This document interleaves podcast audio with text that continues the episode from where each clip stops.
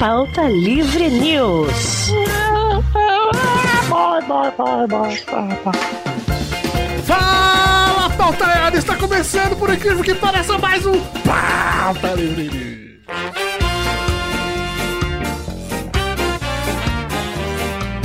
Sou o Doug Lira e no programa de hoje temos aqui ele, a presença do gemido mais famoso da internet. Ele conseguiu, ele conquistou o seu espaço, Príncipe Vidani. Oh, e a todos os haters fica aqui uma foto do meu pau. Pequeno, porém elegante. E conquistando o Brasil.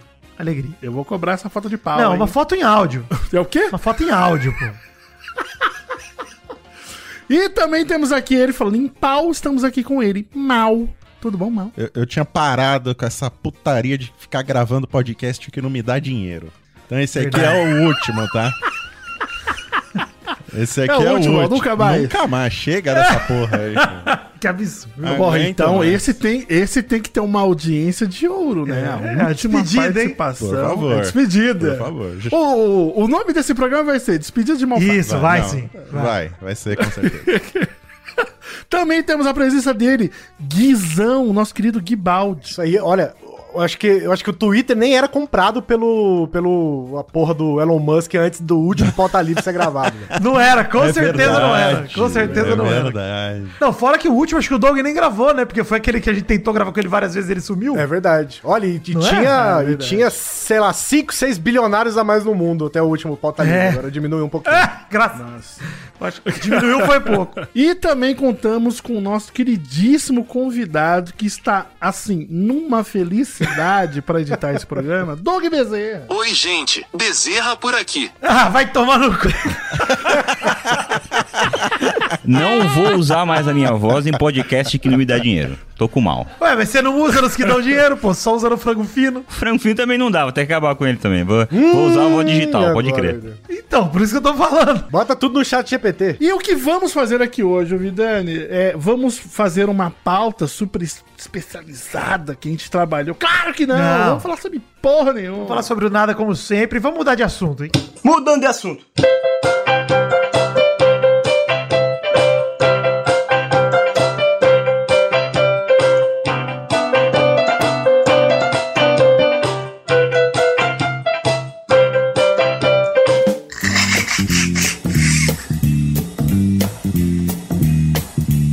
Gente, mudamos de assunto só pra falar duas coisas. A primeira é Doug Bezerra que edita isso aqui, contrato Doug Bezerra, tá? Inclusive. Sempre. E a outra coisa é, tem o Pix lá do Pauta Livre, tem as informações aí na descrição do episódio. E tem também Patreon do Pauta Livre. Tem mesmo? Patreon. Nossa, eu acho que nem tem. PicPay, né? Acho que é, PicPay. Tem se PicPay tiver do ainda. Nem sei mais. É por isso, por isso que não tem programa, ninguém abastece aqui. Verdade, tem isso também. E se vocês coisas quiserem colaborar, o Maurício tá se despedindo, mas a gente continua, né? Então, Só não sabemos quando, né? O, pe- o período é, muito variável, né? Muito flexível o nosso período de gravação. E o terceiro recado é, gente, estamos no mês de julho de 2023 e estamos gravando esse programa porque tem um evento muito especial dia 31 de julho. Você sabe o que, que tem esse evento, Doug? Eu sei, é a Perifacom. Não, a Perifacon é dia 30. Dia Ah, 31 não de julho é aniversário de Doug Lira estamos aqui no arquivo confidencial Doug Lira!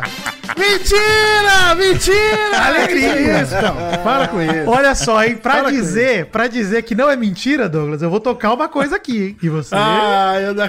e você ouça. Hoje eu quero mandar essa mensagem especial para o Douglas. Muito fácil falar desse menino maravilhoso, muito amado, muito querido, que a mãe ama de paixão. Eu fico até assim emocionada de, de falar o quanto ele é uma pessoa maravilhosa, generosa, humilde. E eu quero hoje dizer para você, meu filho, que Deus te abençoe muito, muito, muito a sua vida, todo o seu trabalho, todos os dias, mesmo você não acreditando nas minhas crenças, mas a mãe reza todos os dias por você. Peço a Jesus que visita você, que guarda você, que ilumina teus caminhos, que abençoe seu trabalho, abençoe seu namoro. Desejo tudo de bom, tudo de maravilhoso na sua vida, meu lindo. Sabe que a mãe te ama muito. E tudo que tiver o meu alcance para fazer por você, eu faria. Doguinho era arteiro, menina. Arteiro. Eu, tem hora que nem eu acredito. Eu conto com minhas amigas, elas não acreditam. Eu falo, o Douglas era arteiro, gente.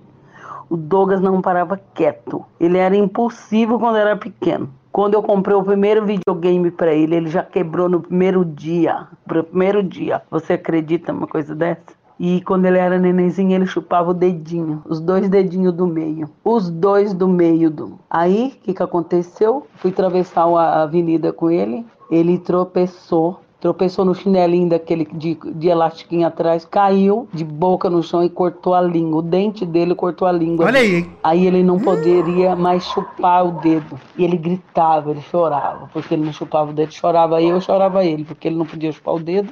E ele queria dormir e ele era acostumado com o paninho dele, chupou o dedinho. Mas esse Doug chorava, menina. Foi 15 Olha aí, dias vamos- vamos chorando. ouvir. 15 dias chorando sem parar, até dormir. Aí ele acostumou, coitadinho, parou. Mas a fraldinha, filha, ele foi largar quase com 10 anos. Não largava da fraldinha. Você acredita? É isso. Arteirinho que era. O Nini. Cê- como que você gritava pra querer chupar o dedinho, Doug?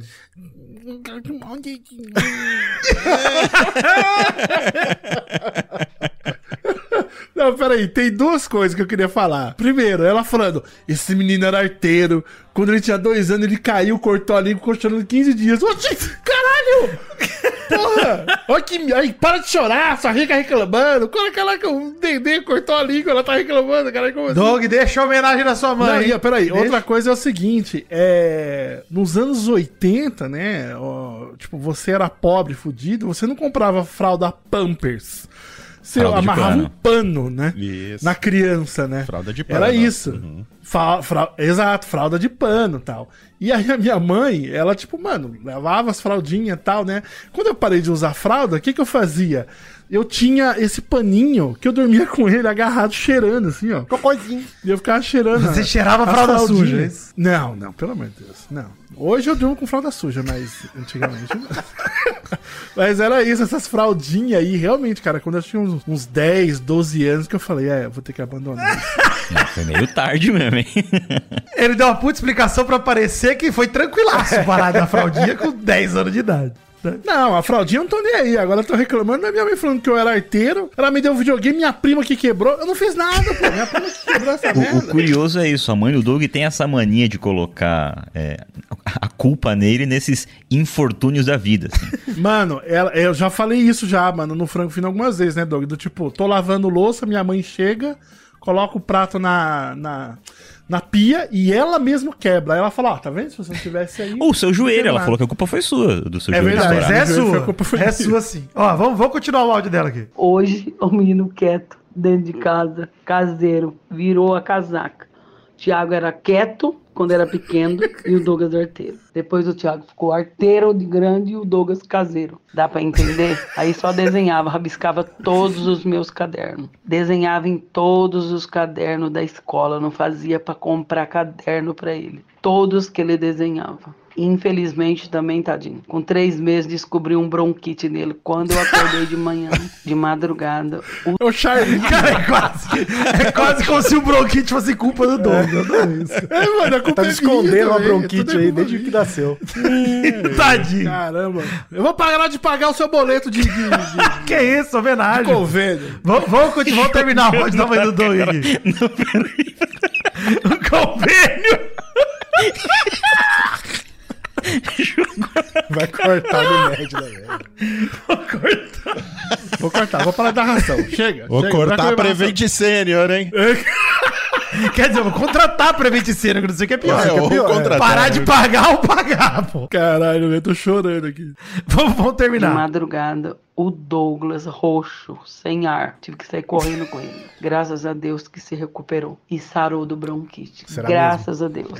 cara. e é isso, menina. Muitas histórias, se eu lembrar demais, eu falo. Um beijo. A mãe ama demais. Te ama muito, muito, muito. Um beijão. Ah, Doug, é o seguinte, hein? A ideia desse programa, já pra te dizer, que a gente começou, é porque a gente ouviu um milhão de histórias do Doug e eu não sei contar elas numa ordem Não cronológica. existe. Não É sei. tipo Não existe. Black Mirror, Nem cada um vê de um jeito.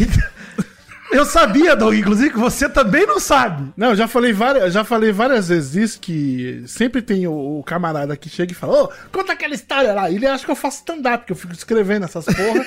Aí quando eu conto, fala, ah, quando você contou a primeira vez era mais engraçado. Eu falei, ah, eu não sei, eu não sei, eu não sei. Puta, Doug, agora que você falou, né? A gente conhece um cara do Porta dos Fundos, a gente vai te apresentar pra ele. É verdade. Você tem umas histórias muito engraçadas, cara. Exato. Eu acho que dá pra fazer. Acho que dá pra fazer uns e sketches. ele adora receber Adora. Não. Eu vou mandar. Eu vou mandar pra ele. Ó. Mas deixa eu, deixa eu tentar perguntar, Doug, do começo, ó. Você, enfim, você nasceu lá em Menino Osasco, em 84. Osasco City. Exatamente. Isso. Quantas casas você morou só na infância, Doug? Deixa eu só perguntar antes, ô Douglas, você nasceu numa santa casa? Ou você nasceu em um. Cara, eu nasci num hospital chamado Hospital das Damas, em Osasco. Olha tão Eu educado. nunca, nunca investiguei por que esse nome, mas na avenida mais clássica de Osasco, chamado Avenida dos Autonomistas. E aí eu nasci e meus pais falaram, vamos pra Cuiabá. E aí a gente foi pra Cuiabá. Você, você morou em Ó, Cuiabá? essa parte eu não sabia. Isso é novidade, essa eu não sabia. Cara, não, ele tá É, inventando, isso é invenção, não tem. Eu não tô inventando, pode mandar áudio pra minha mãe agora aí, perguntando se a gente morou em Cuiabá. Cara, E aí você- perguntou, tipo, você mudou quantas vezes desde criança? Desde bebê, né? Tipo, nasci. E meus pais falaram, não, Cuiabá. Aí foi pra Cuiabá, aí não deu certo, aí voltou... Mas você voltou Cara, se ainda, pa- de Cuiabá. Bebê, bebê. Tanto é que esse rolê do, do paninho aí tinha uma outra tradição minha que era. Eu tinha um, um travesseiro que a minha mãe ganhou no, no avião que a gente foi pra Cuiabá. Tipo, a primeira. Tipo, Cara, o Doug andou de avião antes de qualquer um aqui, bicho. Exatamente, cara. Olha que loucura. Minha mãe me contava isso, eu nem acreditava na época. Eu falei, nossa, andou de avião, cara, que a gente é rico, né? E morando embaixo da ponte. Mas, mas a minha mãe conta que quando eu era bem nenezinha, assim, que a gente tava indo pra Cuiabá, a aeromoça deu um travesseirinho, assim, bem fininho, assim, falou aqui, ó, pro, pro seu neném e tal. E, cara, eu fiquei com esse travesseiro até os meus 10 anos, assim, não tirava ele por nada, assim, era o, tipo, o meu xodozinho, assim. Só que aí ele começou a se farelar, né? Zácaro, né? O Zácaro tinha até nome no travesseiro. Exatamente. Cara, mas eu não. Porra, quantas vezes que eu me mudei, cara? Deixa eu pensar aqui. É, Pensa só até criança, Doug, se você lembrar em. O resto você morou tudo em Osasco. Você mudou mais. tá? É, tudo em Osasco. Ó, não, ó, Cuiabá, Piacatu, aí foi pra Tivônia, aí depois da Tivônia a gente foi pra pro seu João, depois foi pra Ilza, depois foi pra, pra Passagem 2, da Passagem 2 a gente foi pra Chácara, aí já tem sete, né? E aí você tava com 3 anos e meio ainda. não, isso tudo eu tinha, acho que foi até os meus 12, Tá. saca? Foi isso já morou em sete Mas- casas, tá? É, mas era, mas era muito comum do tipo a gente ficar no. Mano, era muito comum a gente ficar no máximo dois anos, assim. Tanto que no Novo Osasco, a casa que eu mais, mais tempo que eu morei assim foi tipo três, quatro anos, assim. Aí depois a gente se mudava, tipo, estilo seu Madruga. Vinha alguém e falava, paga aluguel. Aí meu pai falava, ah, não, vamos. Pagar aluguel ou ir embora? Vamos fazer uma mudança mais uma vez. É, e teve, teve a casa que a gente foi. A gente tava até que bem, era uma casa gigantesca. Ela tinha seis cômodos e não tinha acabamento, mas era grande pra caramba. E aí o, o, o rapaz chegou e falou assim: Ó, vocês vão ter que ir embora e tal. Eu até falei: Porra, de novo, não tem que pagar esse aluguel aí. A minha mãe, não, é que o dono saiu da cadeira e quer a casa de volta. Aí a gente, ah. Oxi. Tá bom. Tá bom. É. E depois ele foi morto dentro da casa. Foi isso. Olha, ainda bem que vocês não estavam lá, que bom. imagina. Em alguma dessas casas foi a casa que rolou o negócio dos Guaraná lá, que eu tô tentando fazer link da história. Foi, Tá foi, foi, foi, foi lá no Novo Osasco, cara. Foi quando a gente voltou de, de Cuiabá, do interior, não lembro. Aí a gente morou na casa da minha tia por um tempo. E aí, mano, essa aí também tem. Cara, tem tanta história ali, cara, bizarra. Essa é cara. uma das minhas prediletas. Ah, do Guaraná? Nossa. da Tubaína, né? Era Tubaína. A gente morava num- numa ruazinha, cara, que é. Puta, mano, eu lembrava o nome dela até anteontem, que é- eu tava desenhando ela, até postei lá no meu, no meu Twitter, no meu Instagram, eu tava desenhando exatamente aquela rua que eu morei quando era criança, que era, tipo, eu morava no final de uma ladeira. E aí tinha uma, uma, uma subidinha, assim, desgraçada, que sempre dava problema lá, os caminhão morria e tal. Aí um dia teve essa história aí, né, do... A gente tá lá almoçando, aí só escuta blim, blim, blim, blim, blim, blim, blim, blim, blim, blim, os frascos rolando, minha, aí minha mãe pega a chinela, vai pra rua, mãe, caiu um caminhão de tubaína, pega tudo que tem aí, vamos levar pra cá. aí, aí depois veio o tiozinho lá, né?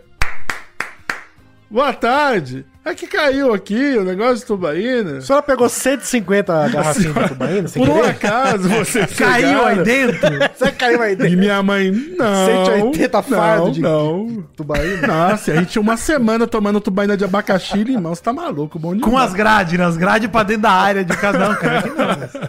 Que foi a mesma casa também que o, o meu pai trabalhou na, na Perdigão. E eu, Ah, no começo, presunto. achei irado. É, ele trabalhava como motorista na Perdigão. E aí um dia levou duas peças de presunto assim pra casa. E a gente falou, cara, que foda. Só que depois de 15 dias almoçando e jantando, tomando café de manhã presunto, deu uma enjoada, assim. Minha mãe fazia arroz, feijão e presunto. Que maravilhoso. Vitamina de presunto, né? Mano, presunto Batia com frito, leite. torta de presunto, tudo, tudo de presunto, cara. Minha mãe fez tudo, tudo, tudo, tudo. Não aguentava mais, cara. Era, era Não, achei bom, já tinha presunto, tubaína, o que que é? Só faltava uma padaria derrubar as coisas dentro. Tava o pão só, né? O, o pai do Doug teve padaria, tá? Só pra vocês saberem. É verdade. Meu pai teve padaria. Foi, foi uns anos depois, assim. A gente já tinha se mudado, acho que duas casas depois. Não, três casas depois, meu pai comprou uma padaria lá. Ele, ele e o meu tio, mano, um, um inferno na terra. Tinha que acordar. Eu, imagine eu acordando cedo, gente, pelo amor de Deus. Acordar 5 da manhã pra ir lá com o padeiro lá. Ajudar ele a fazer pão. Mas você trabalhou Aí também na foi lá- padaria? Trabalhei na padaria Esse também. é Foi lá um que eu fiquei viciado em Contine. Esse é outra. Eu fiquei viciado em Contine lá, mano, no caso dessa bola. Ah, o do Contini foi na padaria aí, ó. As histórias estão criando corpo. Foi, Tá tá montando a timeline já. É, um dia eu tava lá servindo Contine pro. Cara, um, um pai de um amigo meu. Eu gosto, porque o, o Vitinho, ele já ouviu essas histórias, acho que umas 5 mil vezes. E toda vez que ele começa a ouvir de novo, ele dá risada. De novo. Porque é maravilhoso. Então, quantos anos você tinha quando você tava servindo Contini pro pai do seu amigo? Ah, eu acho que eu tinha uns 12. É, tá bom. é época de começar a beber. mesmo. Contine, cara, Contine é muito.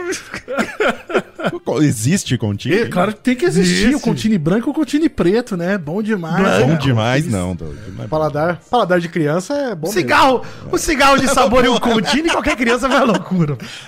Nossa, que criança que não curte. Biotônico, Fontoura e Contini é tudo a mesma coisa, né? Nossa, e essa época eu tava tomando muito biotônico mesmo, cara. Eu achava meio. Meio fraco, parecido né? Também. Depois meu Contini. pai.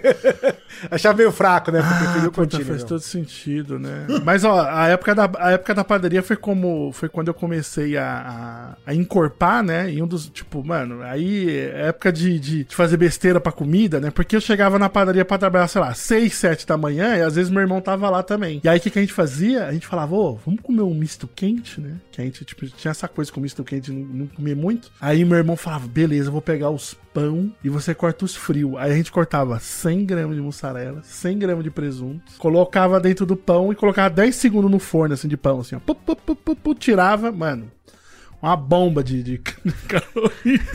Delícia.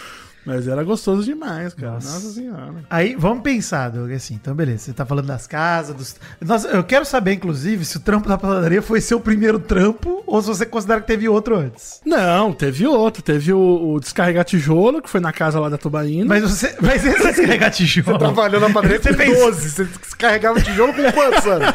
É, exatamente, exatamente. Eu tinha uns. Mano, sei lá, eu nunca, nunca lembro. a- a- eu sempre conto essa história, eu falo um, um, um ano Não, diferente. mas pensa nas casas. Você falou que a padaria as três casas pra frente, então três casas pra trás deve ter sido uns três anos É, antes. então, mas, mas era meio isso mesmo, cara. Eu, eu tinha, acho que, vai, de 8 a 10 anos. Tá bom. Acho que era por aí. Não, mas ó, o, o Doug, ele é um cara forte, né? Alto e forte o Doug. Ah, mas Hoje, criança, né? Maurício. Então, é é. isso que eu ia perguntar. Quando você era criança, você já, já, já tava numa estatura maior do que os seus contemporâneos ou você ainda era meadinho? Não, eu era extremamente mirradinho, Maurício. O pessoal me zoava falando que eu, que eu era raio-x de grilo. É... Você era só a orelha, né? É, só a orelha. Por isso que o meu apelido era Didi em quadrinhos. O pessoal falava, ele parece o Didi em quadrinho. É, em quadrinhos. Mano, esse apelido era foda. Esse, quando eu, quando eu cresci e me dei conta desse apelido, eu falei, caraca, a pessoa que falou isso foi um gênio. Foi, porra, total, total.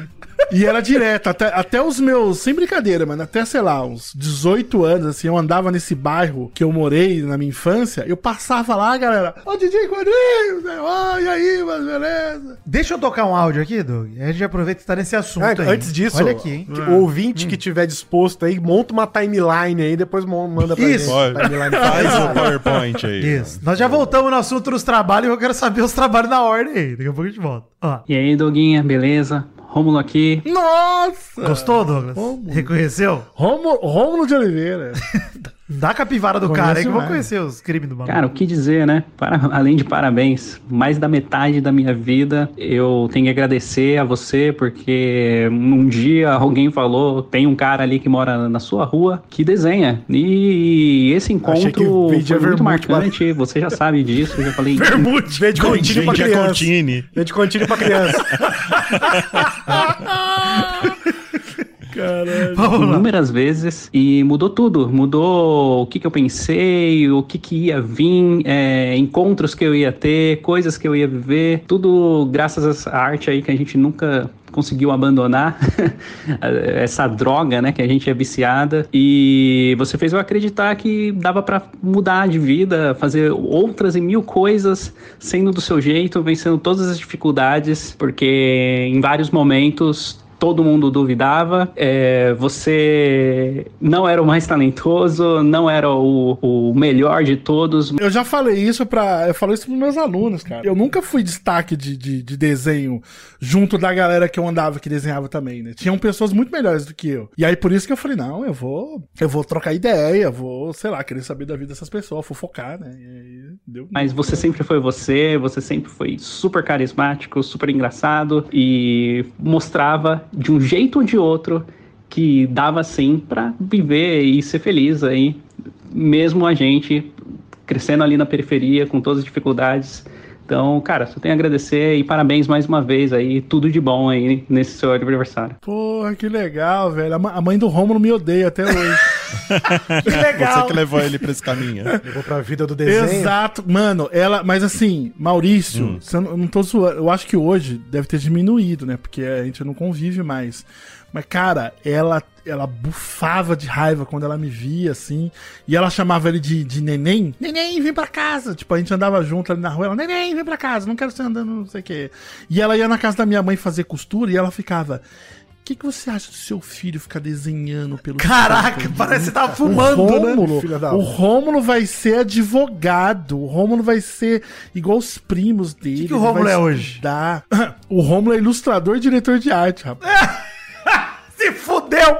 Ai, meu é. Deus do céu, que alegria. Toma, véia. Não, e a última vez que eu, a última vez que eu, que eu visitei ele quando eu morava com a mãe dele, cara, ela me viu, a primeira coisa que ela falou, ela falou: "Você tá gorda, hein?" Caralho! E eu falei pra ela: "Não, bom sinal, né, Dalva? Tô, tô ganhando dinheiro, tô comendo bem, né? Então, porra, melhor coisa, né?" Mas ela, cara, sem zoeira, nossa, ela me odiava. Eu emprestei um anime pro Rômulo, falei: "Ó, vai assistir, vê esse anime." e ela é tinha motivo bom." pra te odiar, pô. Você vai emprestar É. anime pro filho dela? Mas Foda. ela não sabia, mas eu emprestei Tá uma bom. fita VHS pra ele. Ele ficou todo feliz, cara. Tipo, nossa, eu vou assistir. Cara, deu cinco minutos, tava lavando o tapete da minha mãe na laje. Aí eu vejo ela com os bracinhos cruzados apontando assim pra minha casa e ele descendo todo triste. Meu filho não vai ser Ah, otaku, não. Minha mãe, minha mãe não deixou eu pegar emprestado, não. Ela não quer nada. não. Caraca, bicho. E aí devolveu. Mó tristinho, cara. Nossa senhora. Tá aí. Puta desenhista. Ele era teu amigo de escola ou de, de rua? Cara, essa casa que eu morei, que o cara morreu assassinado lá. Só uma coisinha rápido. Eu acho que o, o ouvinte que for fazer essa, essa timeline do Doug pode fazer aquele esquema da, da casa dos Cavaleiros do Zodíaco, sabe? Dos 12 Cavaleiros. Excelente. Você vai por casa. Nessa casa do assassinato, ele descarregava tijolo. Isso. Aí a casa da Tubaína. Mas o que acontece? Essa casa, essa casa que eu morei aí, essa- aconteceu muitas coisas na minha vida nes- nesse, nesse momento, que foi a época da padaria, né, que eu mudei pra lá. Foi quando eu desloquei o joelho joelho, a rótula do joelho. E minha mãe teve a brilhante ideia de tirar o meu gesso com 15 dias e colocar mentruz e falar: "Ah, você vai ficar bom. Sim, né? Acertadíssimo. Deu no que deu. Hoje em dia eu tô operado, tô fudido. E aí, cara, eu tinha, eu tinha essa idade aí, né? 12, 13 anos, né? Já tava indo quase pra 14. E aí eu lembro que depois de um tempo, eu tava, eu tava andando lá na rua, cara, eu vi umas crianças, assim, tipo, na beira do portão conversando e desenhando. E era o Rômulo e o Danilo, o nosso amigo hoje que é guitarrista e gosta do, do- da monarquia. Tá bom. É, é, aí eles estavam desenhando e eu sempre fui meio maluco com, com coisa de desenho, né? Porque na época não tinha muita coisa. Aí eu lembro de chegar assim no portão e falar: "Ô, vocês estão desenhando o quê?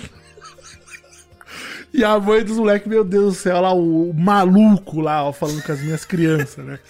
E aí a gente começou a conversar por isso, porque a gente tava morando na mesma rua, né? Aí foi se conhecendo e tal. E aí eu fui introduzindo ele nesse, nesse meio, tipo, fui na casa do Rômulo quando tava mais velho falar pra mãe dele que a gente ia fazer caricatura e ela não queria. Mó rolê do caralho, assim, cara. Mas eu conheço ele dessa época, assim. Ele era uma criança e eu já tava beirando um adolescente, sacou? E aí, vamos tentar aí continuar na timeline. Tá, seus primeiros trampos, Doug, então, carregou tijolo. Deixa eu perguntar um negócio sobre carregar tijolo, descarregar tijolo. Você era um negócio que você fazia por um certo tempo ou você fez tipo uma vez? Não, eu fiz uma vez, mas assim. Tá bom. Pelo amor de Deus. Eu era uma criança. É, eu era uma criança. Basta, né? Já tá bom. É, é que assim, o meu pai, o meu pai, ele tem essa coisa meio seu madruga, né? Ele não trabalha, ele trabalha pouco e, e inventa moda, ele nunca... Meu pai é muito orgulhoso, ele nunca quis ser chefe. Estilista, né? É, não. Inventa moda. Ele... Eles têm essa coisa do tipo, não, eu não quero ser chefe, não quero que tenha chefe, eu quero não sei o quê. É o pobre soberbo, né? É isso, mano. Ele é, ele é 100% isso, assim, cara. Meu pai, ele tinha tudo pra ter estabilidade, o cara era quatro, mas a soberba o impediu, né? E aí meu pai ficava arrumando essas ideias, saca? Tipo, eu, eu sempre conto essa história que eu tava lá, de boa, aí meu pai chegou e falou, quer ganhar uma grana? Eu falei, pô, eu quero. Ah, então vamos lá. Aí, tipo, cara, se eu não me engano, acho que foi até o meu irmão nessa época também, tá? O meu irmão, dois anos mais velho, mas mesmo assim era criança também. E aí chegou lá, mano, era aqueles tijolo vermelho de seis furos, tá ligado? Tô. Era- é aquele tijolo, mano. Aí chegou lá e falou: ah, a gente tem que descarregar aqui. Ah, então era 1.500. fácil, com a sua mãozinha pequena, É. você colocava Não, porra, eu tinha a mãozinha pequena mesmo, mal, nessa época. Uma mãozinha toda esfarelada. Aí o tiozinho lá, tipo, ah, Antônio, o que, que é isso aí? Tá, ah, meu moleque aqui pra dar uma força, tá, não sei o quê. E o cara, beleza. É, não, aí depois eu fui, eu fui embora, tipo. Mas, cara, a gente descarregou acho que quase tudo, assim. Aí eu fui pra casa e o meu pai me deu 5 reais lá que eu gastei no um mês no fliperama, né? A época que era. Ficha era 15, 25 centavos, né? Nossa senhora, eu gastei pra caramba. Mas, ó, o, o, o negócio de trabalho é o seguinte: sempre trabalhei dentro de casa, né? Ok, padrão aí de, de quem é periférico, né? Trabalhar dentro de casa, mas aí, ó, é, carregar tijolo. Aí depois meu pai inventou de vender coco. Então a gente tinha que descarregar o coco e cortar com facão. Aí acho que meu pai depois ele falou: Hum, acho que não é uma boa ideia colocar umas crianças aqui pra abrir coco com Mas facão. você, talvez não mas você seja chegou a bom. aprender a cortar o. Eu cheguei, cheguei a Coco? aprender também. O meu irmão um Se, dia. se eu, se eu chegar com um coco aqui pra você e um facão, você corta pra mim. Não, agora não. Ah, tá. Pelo amor de Mais Deus. tarde só. Ainda mais, ainda mais depois que o meu irmão tentou abrir com uma faca dentro de casa, ele quase arrancou o dedão dele. Ele cortou. Fico feliz pelo quase, tá? Mano, ele. Nossa, mas cortou com gosto, assim. E aí E meu vale pai. sempre- lembrar que esse irmão do Doug aí que ele tanto fala é, é goleiro, né? Jogou em Foi Portugal. goleiro, exato. é, participou de um reality show. É verdade, Tudo isso aí isso ainda, tá, Tem gente? esse detalhe, né? Contei outro dia isso pro Doug. Eu falei pra você, né, Doug? Você falou, quê? Foi, eu, eu explodi. Só, só isso. Eu não lembrava, velho. Eu não lembrava, velho. Tipo, meu irmão namorou Foi o uma... negócio da, da holandesa, né? É, namorou uma holandesa e levou ela pra casa e um dia tinha uns caras com câmera da Holanda fazendo um reality show sobre namorar à distância. Que casa que foi essa? Os caras tudo falando inglês dentro de casa, comendo arroz, feijão e Que casa que foi essa pro cara fazer o desenho? E... É a casa do reality. É, porra. Os caras fizeram. Eu, eu falei pro Doug que eles fizeram um take final que é a gente na porta de casa dando tchau e a câmera saindo dentro de um carro e a gente. Tchau! Cara, vamos encontrar isso, pelo amor de Deus. Que Não é possível que não tenha, não tenha imagem disso na internet, Doug. Aí Ah, isso- deve isso, ter. isso que me, me machuca. Por favor, tem que achar isso, cara. Você lembra o nome disso, Douglas? Cara, eu vou perguntar pro meu irmão, cara. Eu não lembro mesmo. Por favor, não, por favor. O cara acorda num dia, tem uma equipe de filmagem dentro das casas. Trago cara. Natal. É muito aleatório, Tá bom. Olha só, antes da gente morrer aqui, eu vou tocar outro. Eu vou tocar outro áudio antes da gente morrer aqui.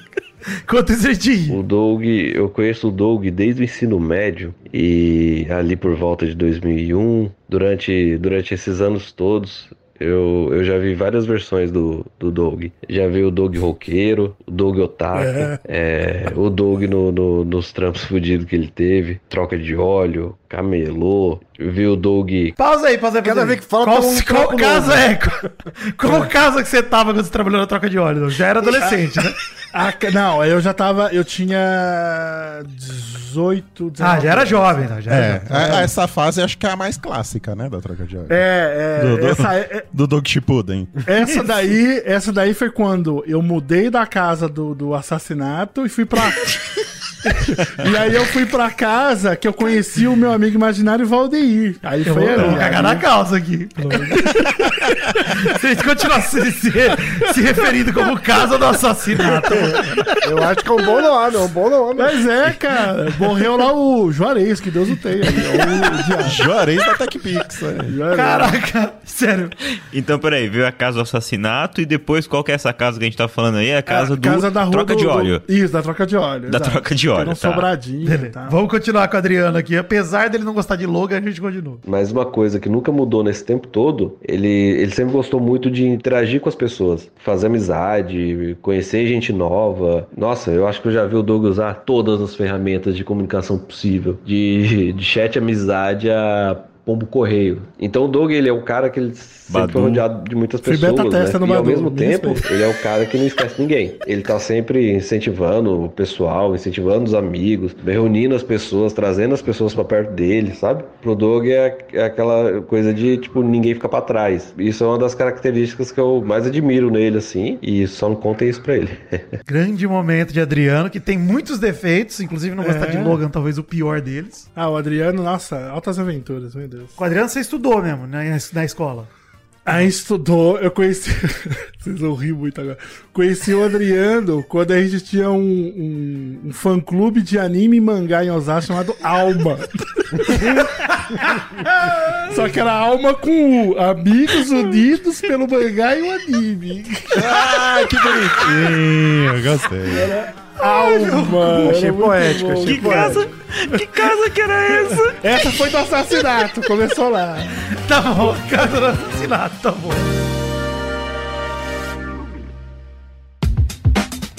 Aliás, foi nessa época aí que a Dalva foi lá questionar minha mãe.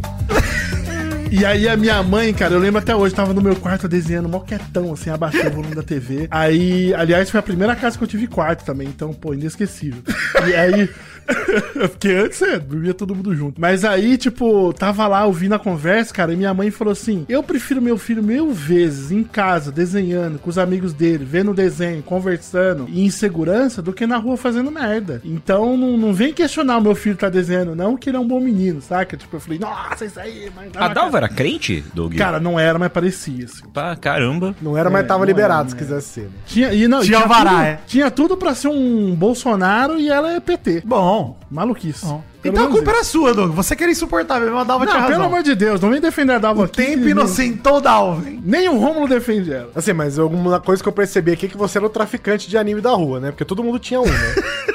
todo mundo teve seu traficante de anime. Tinha aquele amigo que descobriu a- o bairro da Liberdade aqui em São Paulo, né? Onde, onde o pessoal comprava lá os VHS. Descobriu, é ótimo, né? É, porque, mano. Saiu da sua caravela, Mano, né? ô, Doug, São você tá, mano, você tá ligado, cara. Você cresceu Eu em Piri- entendi, Você total. cresceu em Pirituba? Mano, eu cresci em Osasco. Eu come... Cara, a primeira vez que eu fui na Avenida Paulista, eu tinha 18 anos. Não, eu fiquei louco também. Eu falei, caraca, nossa, eu tinha uns existe um- 12, 13 anos. Existe um mundo fora de Osasco, assim. Só ficava em Osasco, cara. Só ficava lá. É muito longe, era muito longe, né? Mó rolê. Mas então, ó, nessa. Na época de- da troca de óleo, eu morava lá na rua que eu conhecia o Valdeir. E. Peraí, quem você conheceu? O querido Valdeir. Tem uma memória muito vívida. Olha que foi aí, o dia que um camarada meu, conhecido como Diogo Boca de Sardinha, chegou pra mim, né? e Falou: Mano, tem dólar aí que vocês Peraí, Boca peraí. de sardinha. Tava aí, vamos Diogo, devagar. Boca de Boca Sardinha, de inesquecível, também conhecido como Boquinha de Cu também, que ele tinha uma boquinha muito... Cara, a boquinha dele era muito pequenininha. Boca de Eu sei que é sardinha era o nome que falava pra família dele, né? Não, eu sei que é horrível falar isso, cara, mas é, a boquinha dele era muito pequena. A gente até questionava ele se ele conseguia colocar uma colher na boca, cara. era, era muito pequenininho. O cara colocava só a pazinha de mexer o café na boca, ele comia brigadeiro assim. O talher dele era só de, de nanete, assim. Canudinho, só, só usava canudinho. Canudinho. Vai, vamos dar play aqui. Ele chegou pra mim, né? Falou: Mano, tem um brother aí que você precisa conhecer. Vou te levar na casa dele. O nome dele é Douglas. Ele desenha pra caralho. Aí eu, ah, é, desenha pra caralho. Eu era moleque, nessa época tinha essas besteiras de, de competição de desenho, né? Aí chegou lá, aqui o Doug e tal, uh, uh, tudo bom, Doug, não sei o quê. O Doug, mano, ele sempre foi o meu oposto no sentido assim, de ele sempre foi um cara extremamente extrovertido, né? E eu introvertido, assim, né? Eu lembro de chegar na casa dele, ele, mano, já mega. Já era essa pessoa que ele é hoje, até hoje, assim, né? O cara mega receptivo, né? De cara você já meio que. já te ganha, né? Dias depois o cara já tava colando em casa, a gente ficava sentado na calçada, desenhando, trocando ideia, falando de, de anime, de, de, sei lá, de, de filme, de, de um monte de coisa. Aprendeu junto, vendo, sei lá, revista de, de mangá, depois fazendo curso junto depois trabalhando junto. E sempre foi essa coisa de um ajudar o outro, assim. né? Eu acho que mais ele me ajudava porque eu era um cara, como eu falei, introvertido, então ele sempre tava ali pra me, me inserir nas coisas, assim, né? E o Doug foi isso, mano, na minha vida, um cara importante pra caralho, tipo, não sei o que seria de mim hoje se eu não tivesse conhecido o Doug. E, mano, o cara só tem a agradecer, sabe? Tipo, o cara é foda. Doug, você é foda, velho. Você é foda, irmão, tá ligado? Parabéns aí, feliz aniversário. E desculpa os vacilos da vida aí, mas tamo aí, mano. É nóis. Falou, mano. Você vai desculpar o Valdeir, Doug? Nossa, agora vou te falar, hein? Me pegou essa aí, hein? Ih, Pegou? Nossa senhora. Emocionou? Cara, Porra, deu uma emocionadinha. Olha aí! É porque, mano, o Valdeir, cara, ele é tipo um irmãozão meu, cara. Tipo, a gente realmente cresceu junto, tipo, é, almejou junto trabalhar com ilustração e o cara era quatro e sempre me incentivou pra caralho e tal. Eu sempre fiquei puto porque quando eu conheci ele nesse rolê, é- era o mesmo esquema, cara. Tava na laje fazendo alguma coisa pra minha mãe, aí chegou esse boca de sardinha, batendo palma lá. De cu! o Diogo Boca de Sardinha, ah, não, esse aqui é meu amigo que eu te falei lá da escola. Aí o Valdeir, mano, um moleque, moleque assim, tipo, 13, sei lá, 14 anos, assim. Muito novo, assim, todo quietão, assim, tipo, falando pra dentro. E aí ele, eu peguei e falei, ô, e aí, mano, e os desenhos aí, o que, que você tem aí? Cara, aí eu abri o caderno de desenho dele, era tipo o Akira Toriyama, assim, uns desenhos Dragon Ball pintados no lápis de cor, com as mãos muito bem desenhadas, assim. Eu falei, que isso, mano? Que porra é essa? Só pra quem é leigo, né, explicar que mão é um bagulho treta de fazer, né? Pra, pra humanos e robôs, né? Exatamente. Se você vê o, o- Tem um camarada, o querido Carlos Bizarro, que ele fala isso. Pra eu saber que um cara desenha pra caralho, eu olho se ele desenha a mão bem. Se O cara desenha- chama Carlos Bizarro? Tem, ele chama Carlos Bizarro. É tipo o Doutor. Estranho? É tipo isso, Doutor Estranho. Tá bom. e aí, o, mano, o Valdeir sempre desenhava muito. Aí, quando eu me mudei pra essa outra casa, eu lembro até hoje. Minha mãe falou: ó, vai lá comprar pão, né? Ah, beleza, vou comprar pão.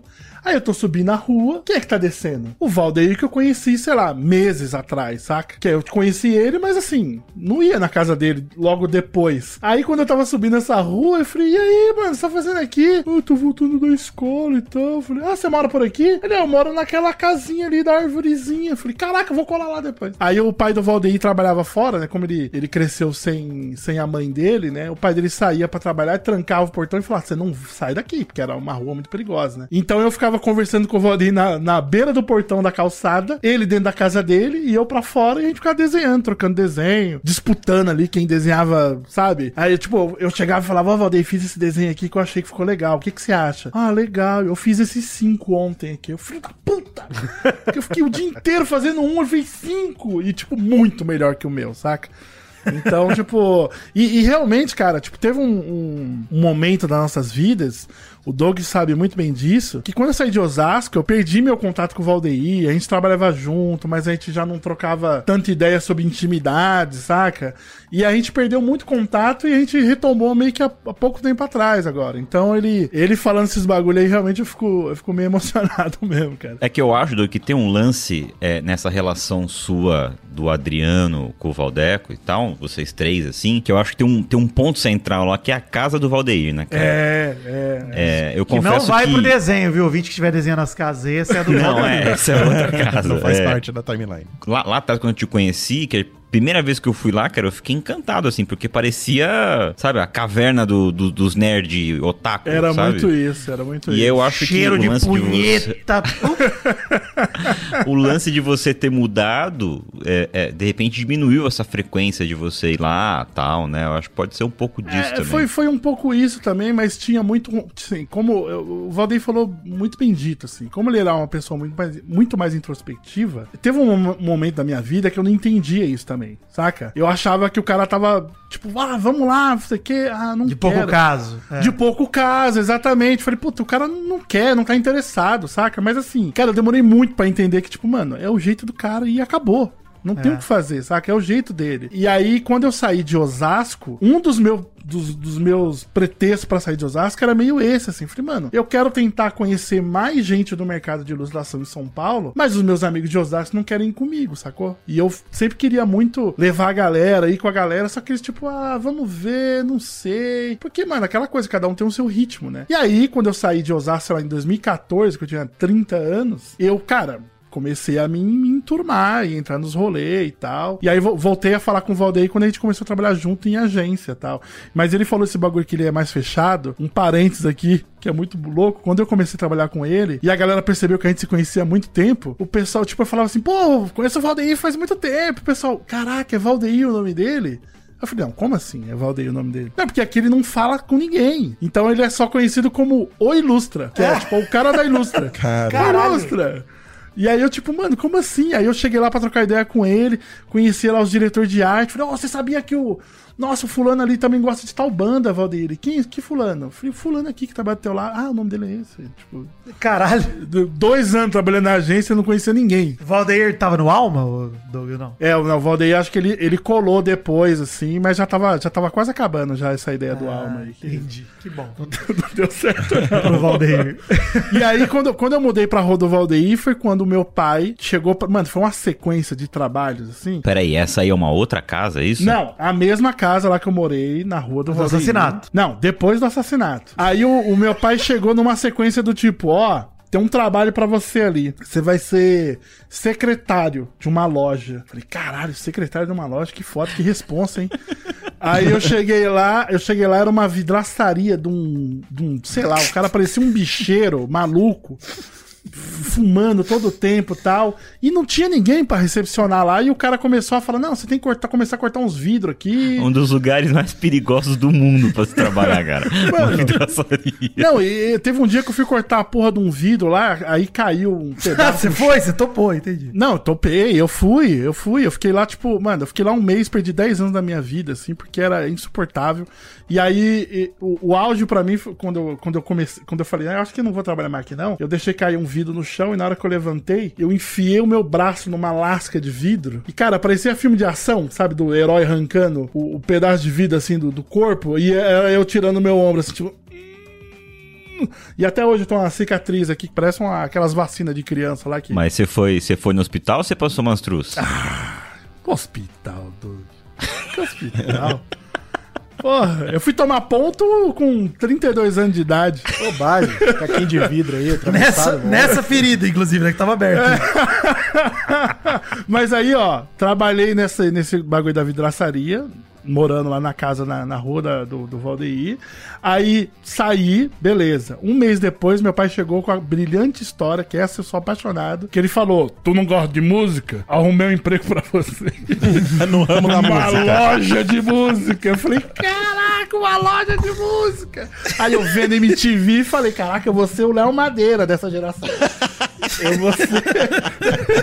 Caralho, como sonhava baixo, Doug. Ah, as referências, né? Puta Eu vou ser, nossa, o Max Fivelinha da galera. Nossa. A Marina Eu Persson, vou ser né? a Marina Pessoa brasileira, né? Aí meu pai falou: não, ó, seis e meia da manhã, tu vai lá no ponto ali da rua de trás, não sei do que, vai chegar pra você um cara chamado Clériston. Não ora nos olhos dele. Aí eu falei,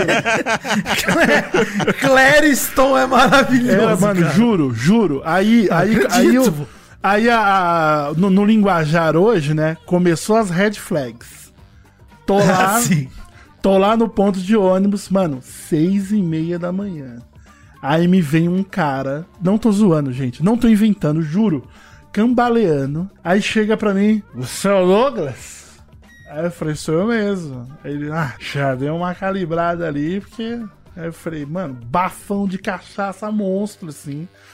Aí eu falei, caralho, velho, essa hora? Aí ele fa- eu falei, onde é que fica? Ele fica na 12 de outubro, que é um- uma avenida assim, cheia de lojas mesmo e tal, né? E aí eu falei, mano, beleza. Aí a gente começou a andar, andar, andar. Aí a gente com- começou a vir uma, um, um pedaço assim que só tinha sebo. Aí eu falei, mano, o cara tem um sebo. Puta, eu vou ler quadrinho pra cacete. E vou ouvir música. Foda pra que caralho. maravilhoso. E aí a gente começou a passar do primeiro sebo, do segundo. Não e eu ficava com aquela nenhum. mão.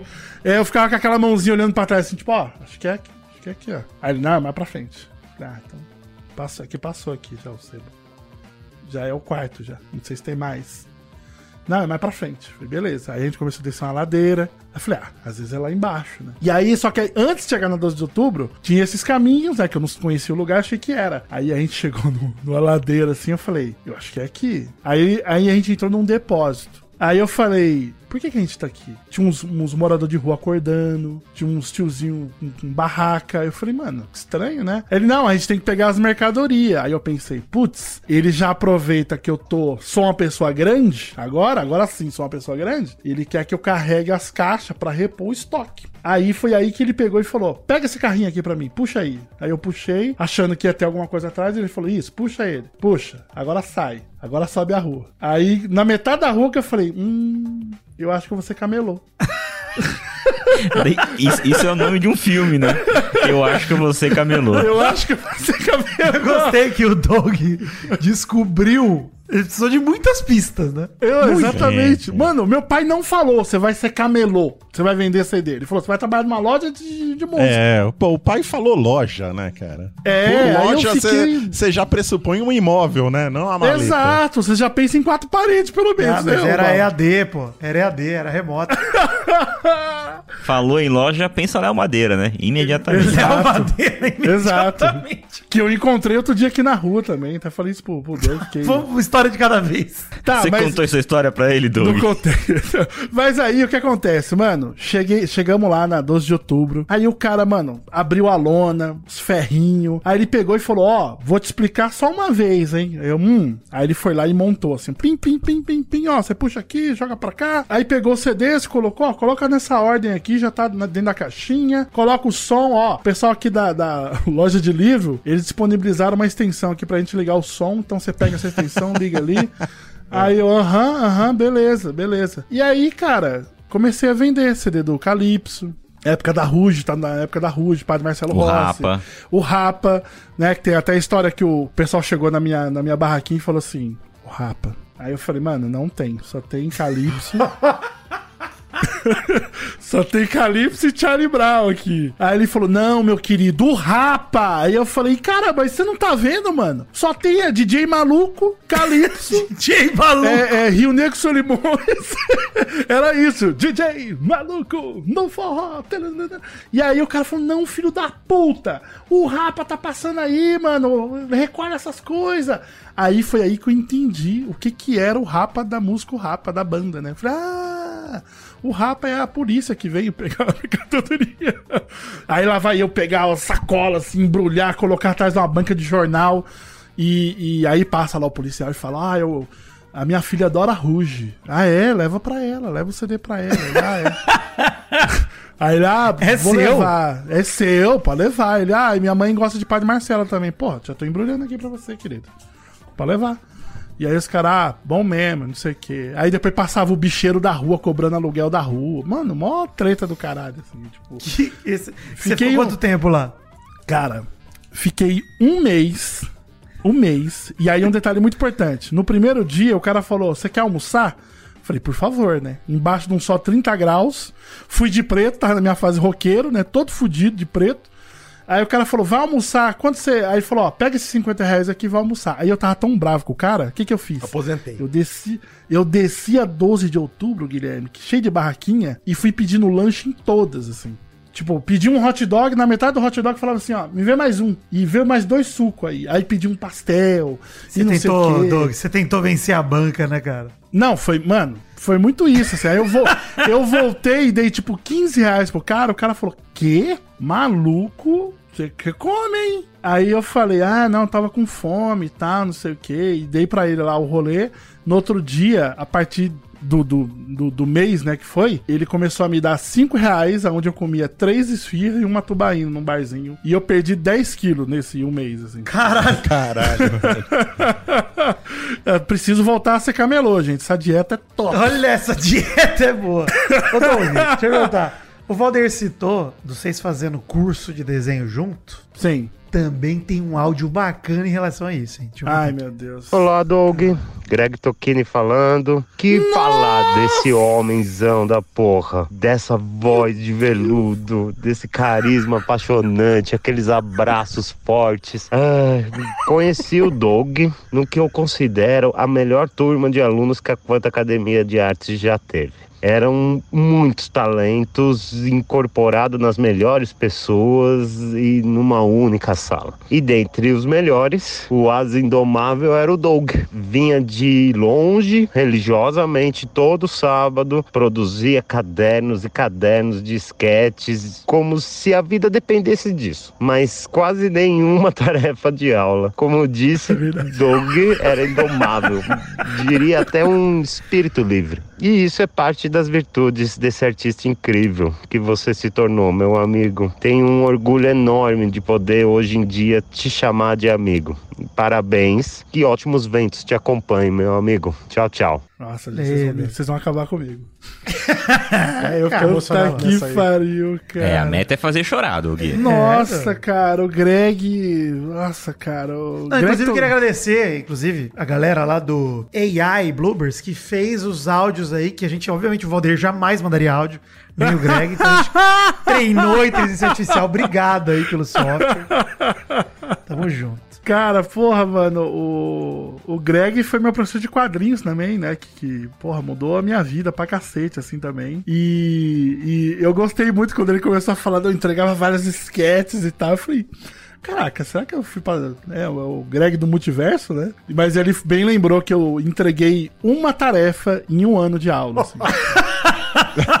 Caralho. Entre- Eu entreguei uma tarefa e assim, tipo, cara, era muito difícil produzir, porque. é, Como eu disse, cara, eu não era um destaque em desenho, né? Tipo, nessa época que a gente fazia o curso do Greg Tolkien, Greg Tolkien, pra quem não conhece, gente, é tipo um dos maiores quadrinistas.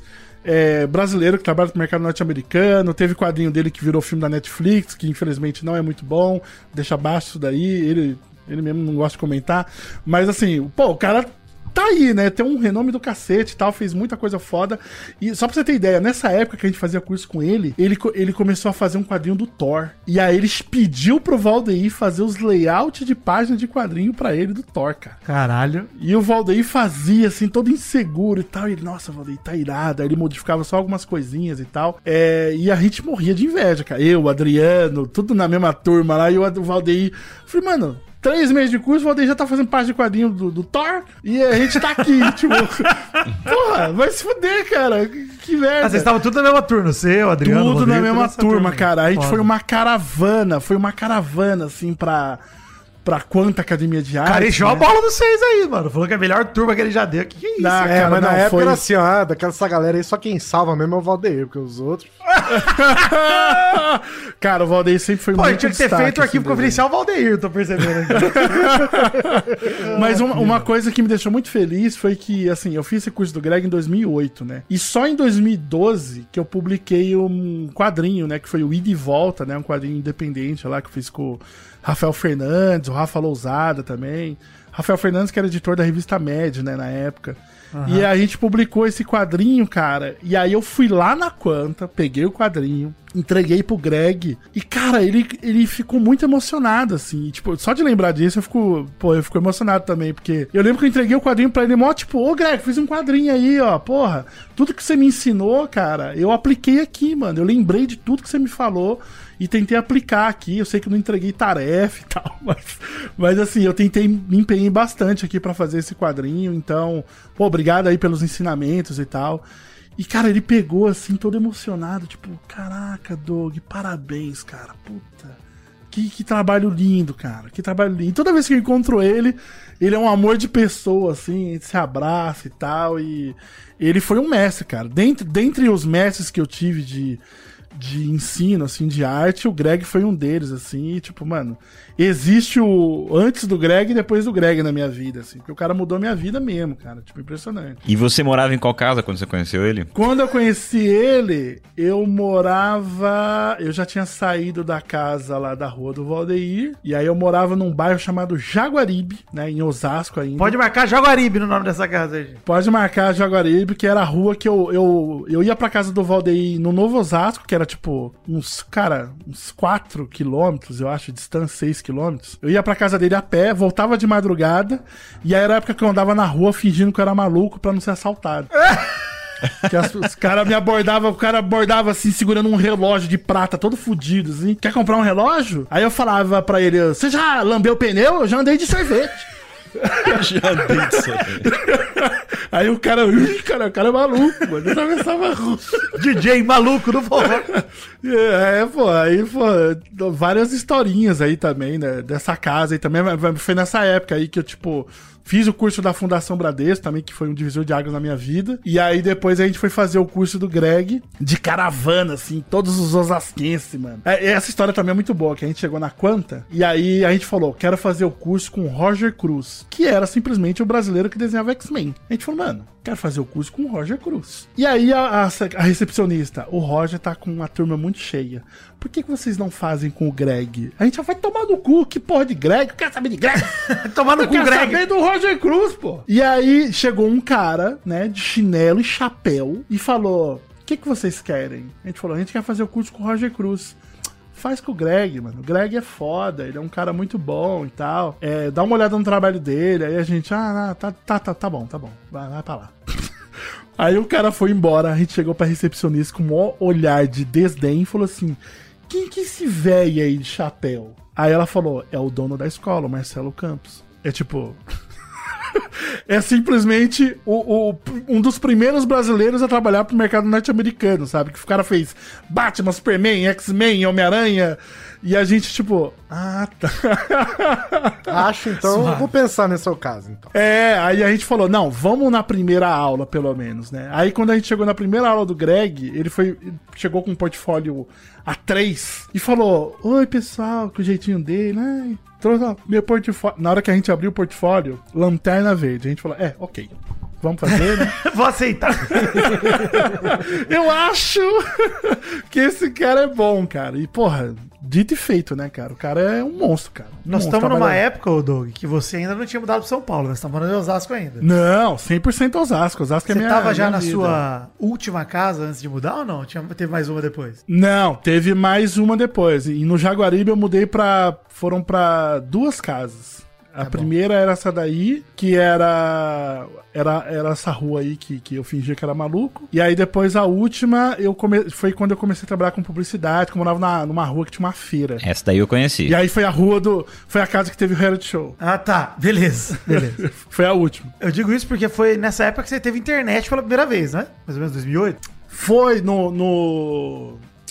Nessa, nessa casa que eu morei no Jaguaribe. Ah, minto, cara. Nossa, no Jaguaribe eu mudei pra três casas. Tá bom. Essa aqui, essa daí que eu fingia que era maluco, né? Dobrou o multiverso. Foi, mano. E a, a segunda casa que tem. a- Mano, se o Valdeir achasse esse vídeo, ia ser maravilhoso. Uma casa, foi a casa que eu morei, foi quando eu, quando eu entrei pro Pauta Livre News.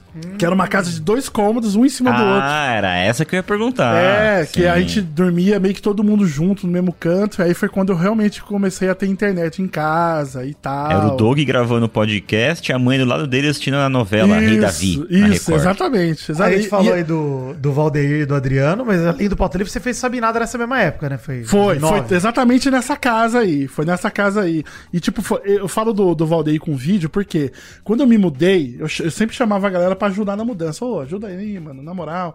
E aí o Valdeir entrou dentro da casa filmando com aquela Tech Pix, né? Aquele, aquela câmerazinha, né, de digital. E aí ele fala, ele, ó, que é a cozinha, a sala, agora vamos subir pros quartos. Aí ele subiu a escadinha assim. aí no vídeo aí ele vira a câmera e fala: Ué, acabou? que merda! Aí, mano, vai se fuder, cara. Aí ele, nossa, acabou. Onde é que você vai dormir aqui, mano? Aí eu dormia meio que do lado do banheiro, cara. A porta sanfonada. Meu pai acordava de madrugada pra ir no banheiro. Eu tava lá dormindo, de repente eu vi aquela porta. Brá! E o barulho de urina. Eu falei, mano do céu, que desgraça, cara.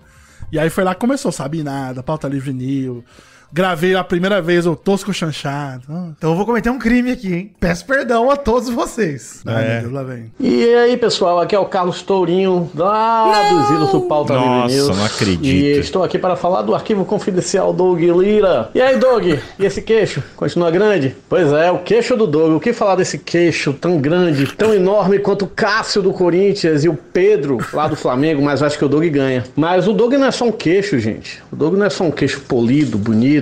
O Doug também é meu padrinho de casamento, né? Ele veio aqui pro, pra Fortaleza pra ser meu padrinho. E eu lembro, quer dizer, eu não lembro porque eu tava bebo que só, mas eu lembro nos vídeos, eu e o Vitor e o, e o Doug, o Hugo também, né? A gente lá no palco dançando e cantando Sidney Magal. Rapaz, aquele casamento foi foda. E, e eu lembro também do da primeira vez que o Doug encontrou o Rodrigo do Quarto Sinistro. E foi aqui no meu casamento também. E isso também eu tenho um vídeo. Cara, isso foi sensacional, porque o Rodrigo é um ateu safado, né? E o Doug fez a, a- como é que se diz, o batizado dele nas águas da piscina do, do hostel que a galera ficou. E muito engraçado, eu acho que se vocês tiverem a oportunidade aí de assistir num link, alguma coisa aí, é, vão perturbar o Doug, porque eu tenho um vídeo, mas não tô afim de ser perturbado, não. É isso aí, Doug, você é um cara foda, velho. Você desenha pra caralho, você tá moscando aí que você podia estar desenhando Lanterna Verde na DC, né? Me desenhando na DC também, né? Como homenagem, né? Cara, o Torinho tem a cara de pau de vir no arquivo confidencial Doug Lira Mas pediu homenagem né? pra ele mesmo. Pra ele, Isso né? é- Esse é o Tourinho, pô. Isso Exato. é tão Tourinho, né, cara? Isso é 100% Que Torinho. saudade do Tourinho, tá maluco? Vamos é lá. isso, é isso aí, Doug. Você é um cara legal. Sinto saudade de você, cara. Viu? Um abraço. E a gente se vê aí quando a gente for em Osasco comer cachorro quente com purê. Tio Doug, por que seu queixo é tão grande? É a pergunta que a gente faz para as pessoas todos os anos. Que filho da puta, cara.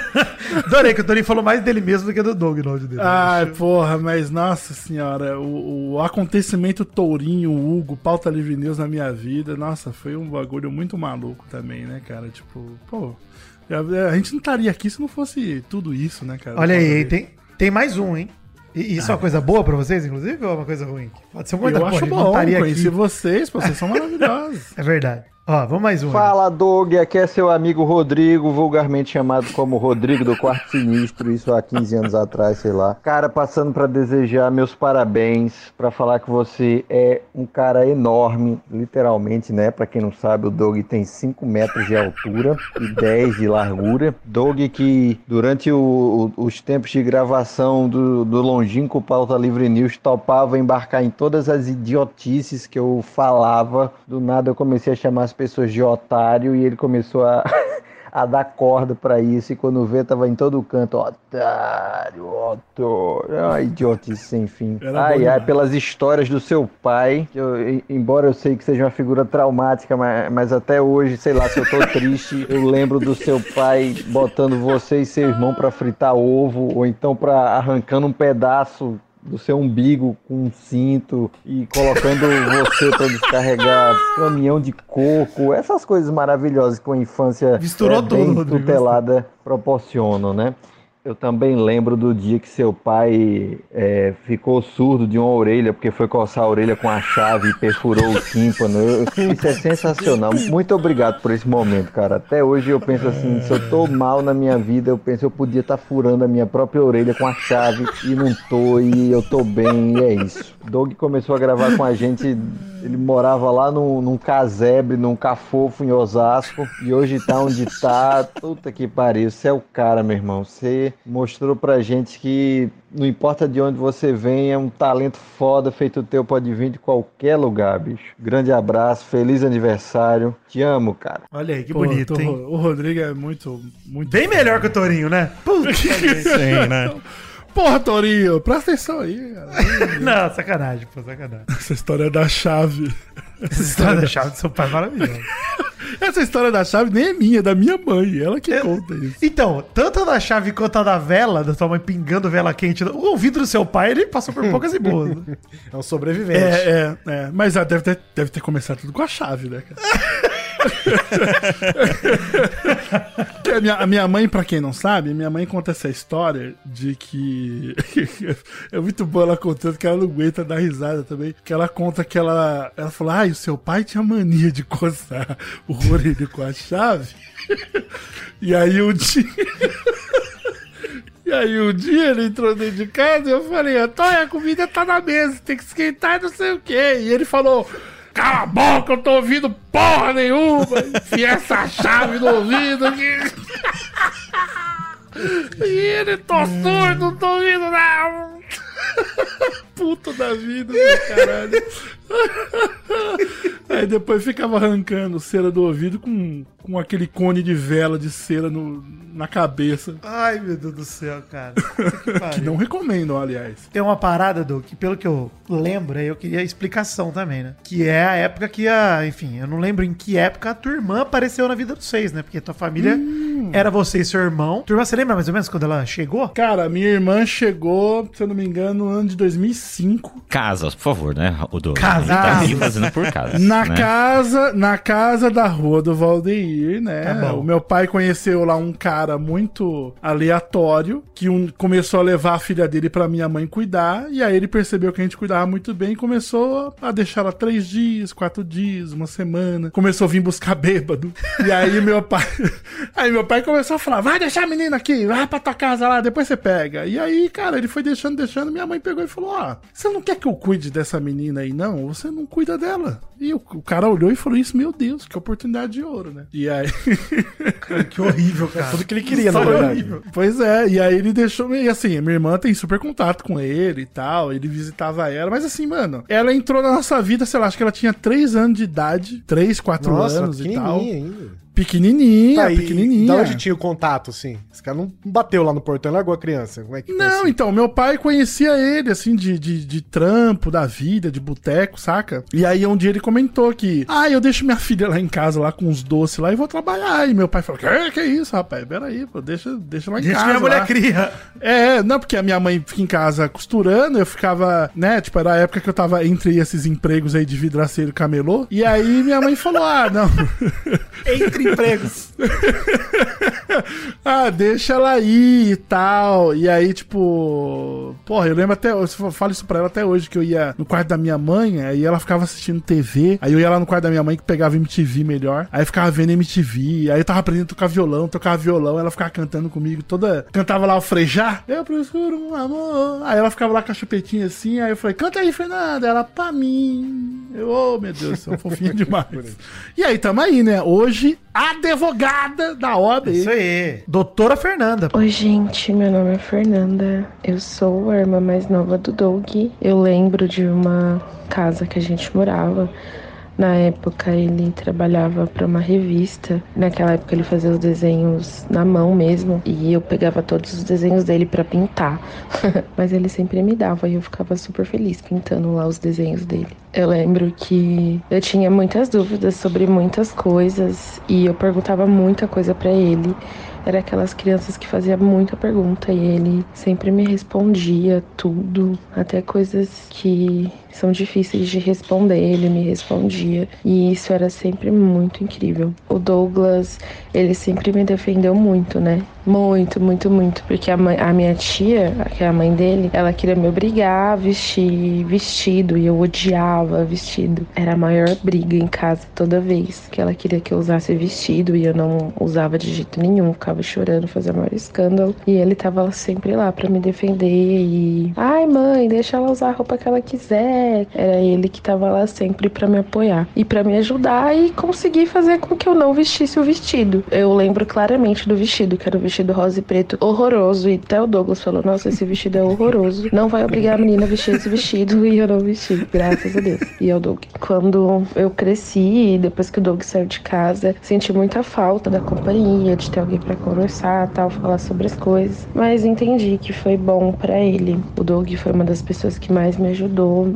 na minha profissão. É muito difícil, né, pra fazer faculdade. Sempre tive o apoio dele de todas as formas. Ele sempre acreditou em mim e isso acho que foi uma das coisas que me que fez mais diferença na minha vida pra realmente ir atrás dos meus sonhos. E até hoje ele é a pessoa que me apoia em tudo. Sei que eu vou ter o apoio sempre, porque eu precisar. é, ele nunca vai me julgar. Eu sei que eu posso contar sempre pra tudo. O Doug é uma pessoa muito especial, muito importante para acredito que todas as pessoas que têm ele na vida dele, ele tá sempre disposto, disponível para conversar e ouvir. Para mim foi essencial. Teve momentos da minha vida que eu precisava muito conversar com uma pessoa que tivesse mais visão, né? E eu tinha ele naquele momento e isso foi muito importante para mim. Então hoje, Doug, eu quero agradecer a você por tudo que você fez, pelo que você faz, pela pessoa que você é, para as pessoas que estão na sua vida. Você é muito, muito importante, muito especial. Feliz aniversário, que seja mais um ano incrível de todos os anos da sua vida.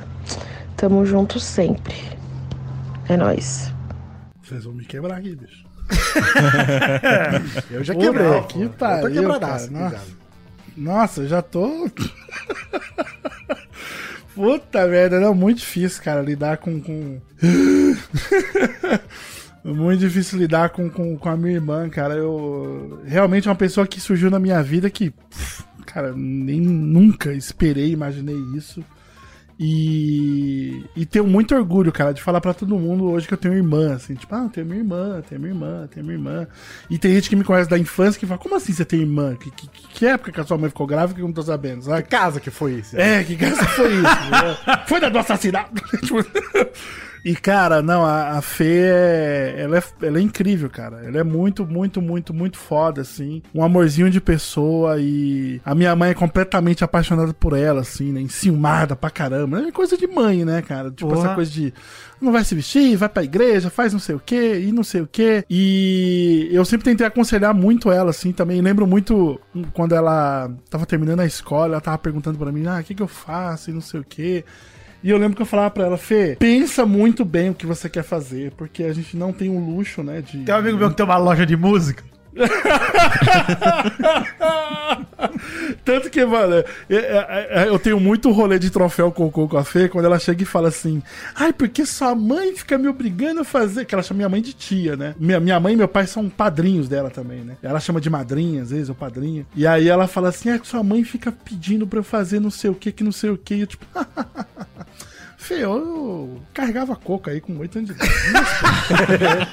Apenas pare. Vai lavar essa louça, vai cagar. Vai trocar esse óleo de uma Scania, pelo amor de Deus. É, vai fazer É isso. demais. pô. E, pô, cara, foi- é muito maluco, né, cara? Pensar que, sei lá, eu já tava meio que na minha. Eu já tava um jovem adulto ali, com 18 anos nas costas, e de repente tem um.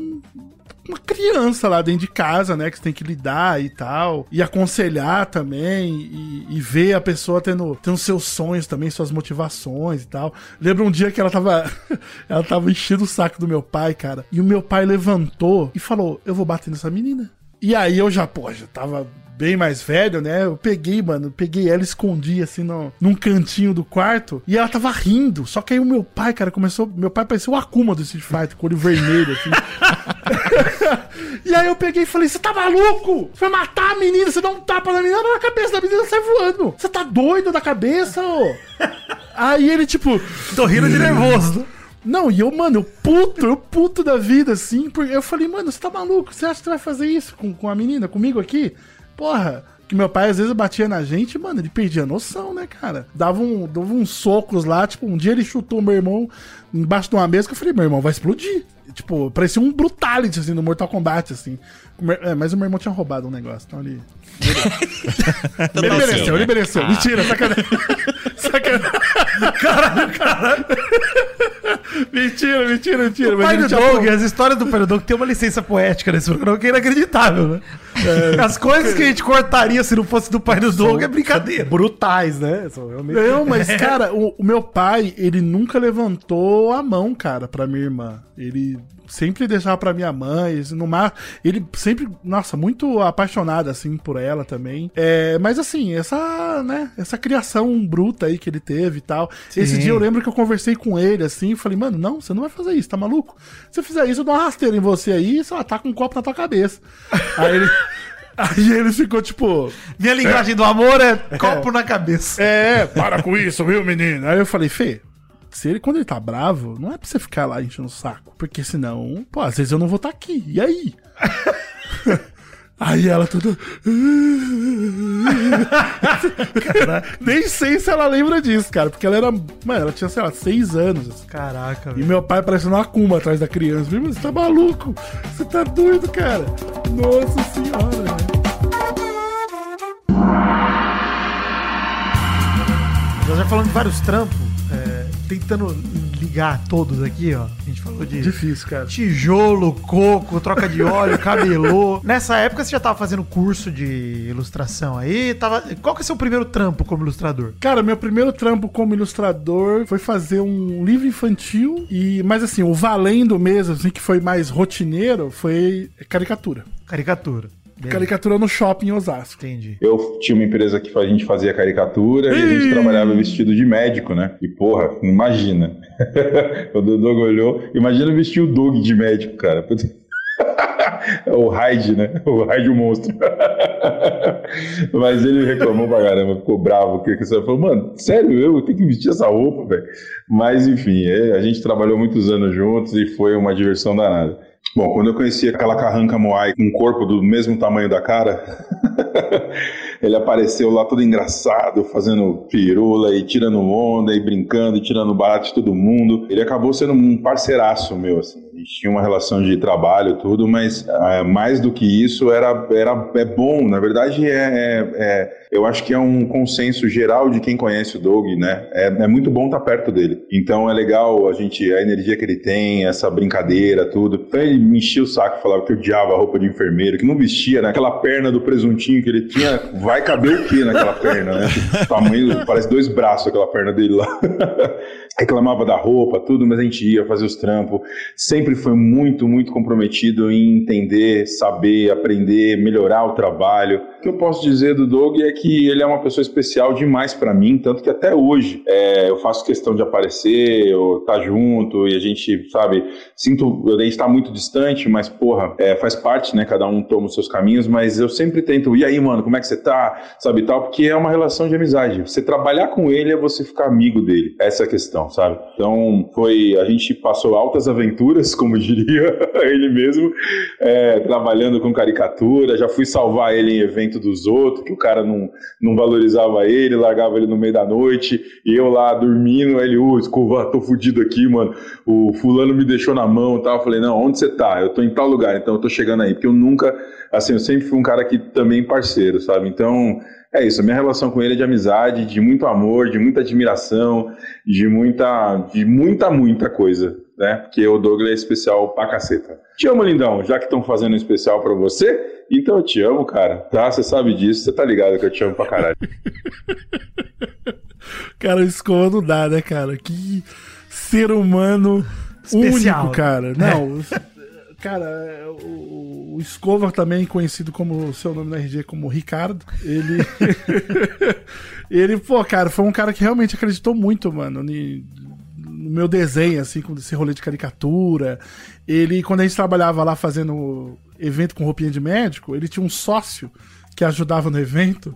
E a primeira vez que fui trabalhar pra eles, esse sócio dele, eu tava desenhando um. Mano, Maurício, olha isso. Eu tava desenhando um casal. Aí ele chegou no meu ouvido assim e fez assim: Não tá bom isso aí, não, hein, cara. Se você. Você quer que eu chame o Valdeir? Caraca. Pra, pra, pra refazer e tal. E aí eu, tipo, mano, eu olhei assim pra ele, branco, assim. Não, não, cara. Tipo, eu, eu, eu, eu, vou, eu vou melhorar, eu vou melhorar. Aí ele, beleza e tal. Aí quando acabou o evento, cara, ele tava com a carinha meio de decepção, assim, do tipo. Pô, cara, não tá muito bom isso aí não, saca? E aí eu fiquei uma semana, tipo, uma semana em casa trancado, desenhando as mulheres da revista da Demilos da minha mãe.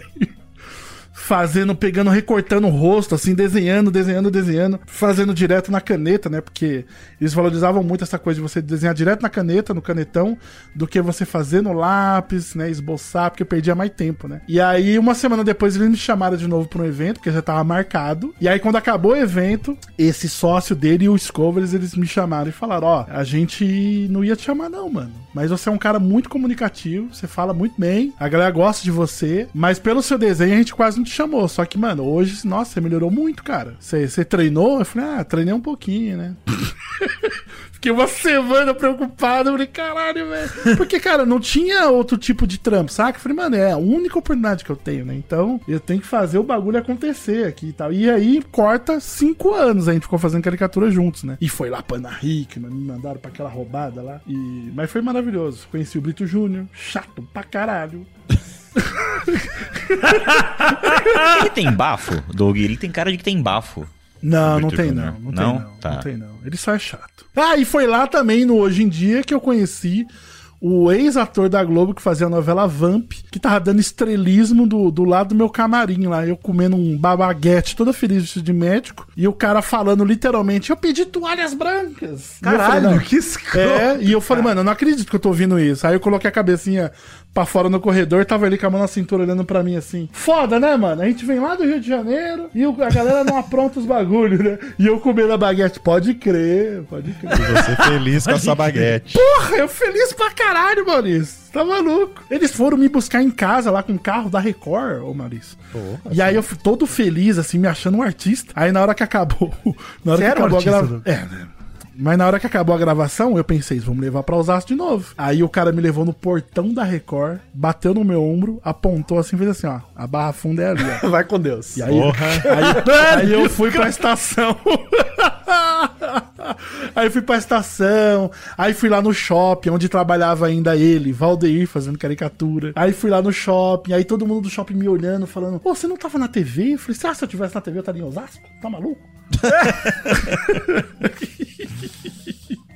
Mas foi, pô, boas aventuras, cara, com o Escova. A gente rodou esse Brasil, hein, cara.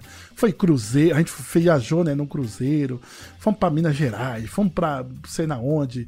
Fomos pro sudeste do Rio de Janeiro. A gente foi pra tanto, muitos lugares, cara. E de lá, da empresa de caricatura, que você foi pras agências, ainda não. E, não, de lá da, da- de caricatura, teve, no ano de 2010, eu falei pro Escova que não Na queria casa de onde? Na casa de dois cômodos.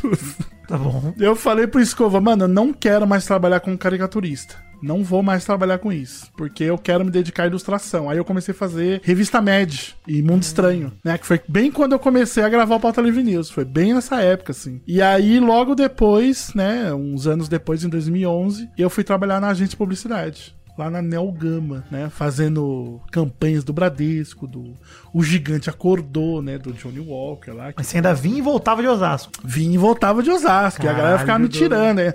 Era aqueles publicitários falando, né? Tem DVD lá em Osasco? Foi boa, cara. Puta sacada, meu. Meu, que sacada. Vai de leão, hein? Vai de leão. É foda. Filhas da puta. Você não gostava de trabalhar em agência? Não, eu gostava, cara. Eu gostava. Tipo, Melhor que trocar gente- óleo e carregar coco, né? Mano, aliás, isso daí foi uma frase que eu falei pra um camarada, o meu querido amigo Paulo Galdino, voz de ganso, voz de pato. Cara, melhor que o ele- boca de sardinha, pelo menos eu tô vendo. ele falava meio.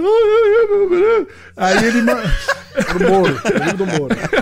Era É. meio Moro, assim. Ele, ele melhorou, a voz dele tá bem melhor. Mas ele me ligou e falou: Cara, te indiquei aqui pra esse trampo, não sei o quê.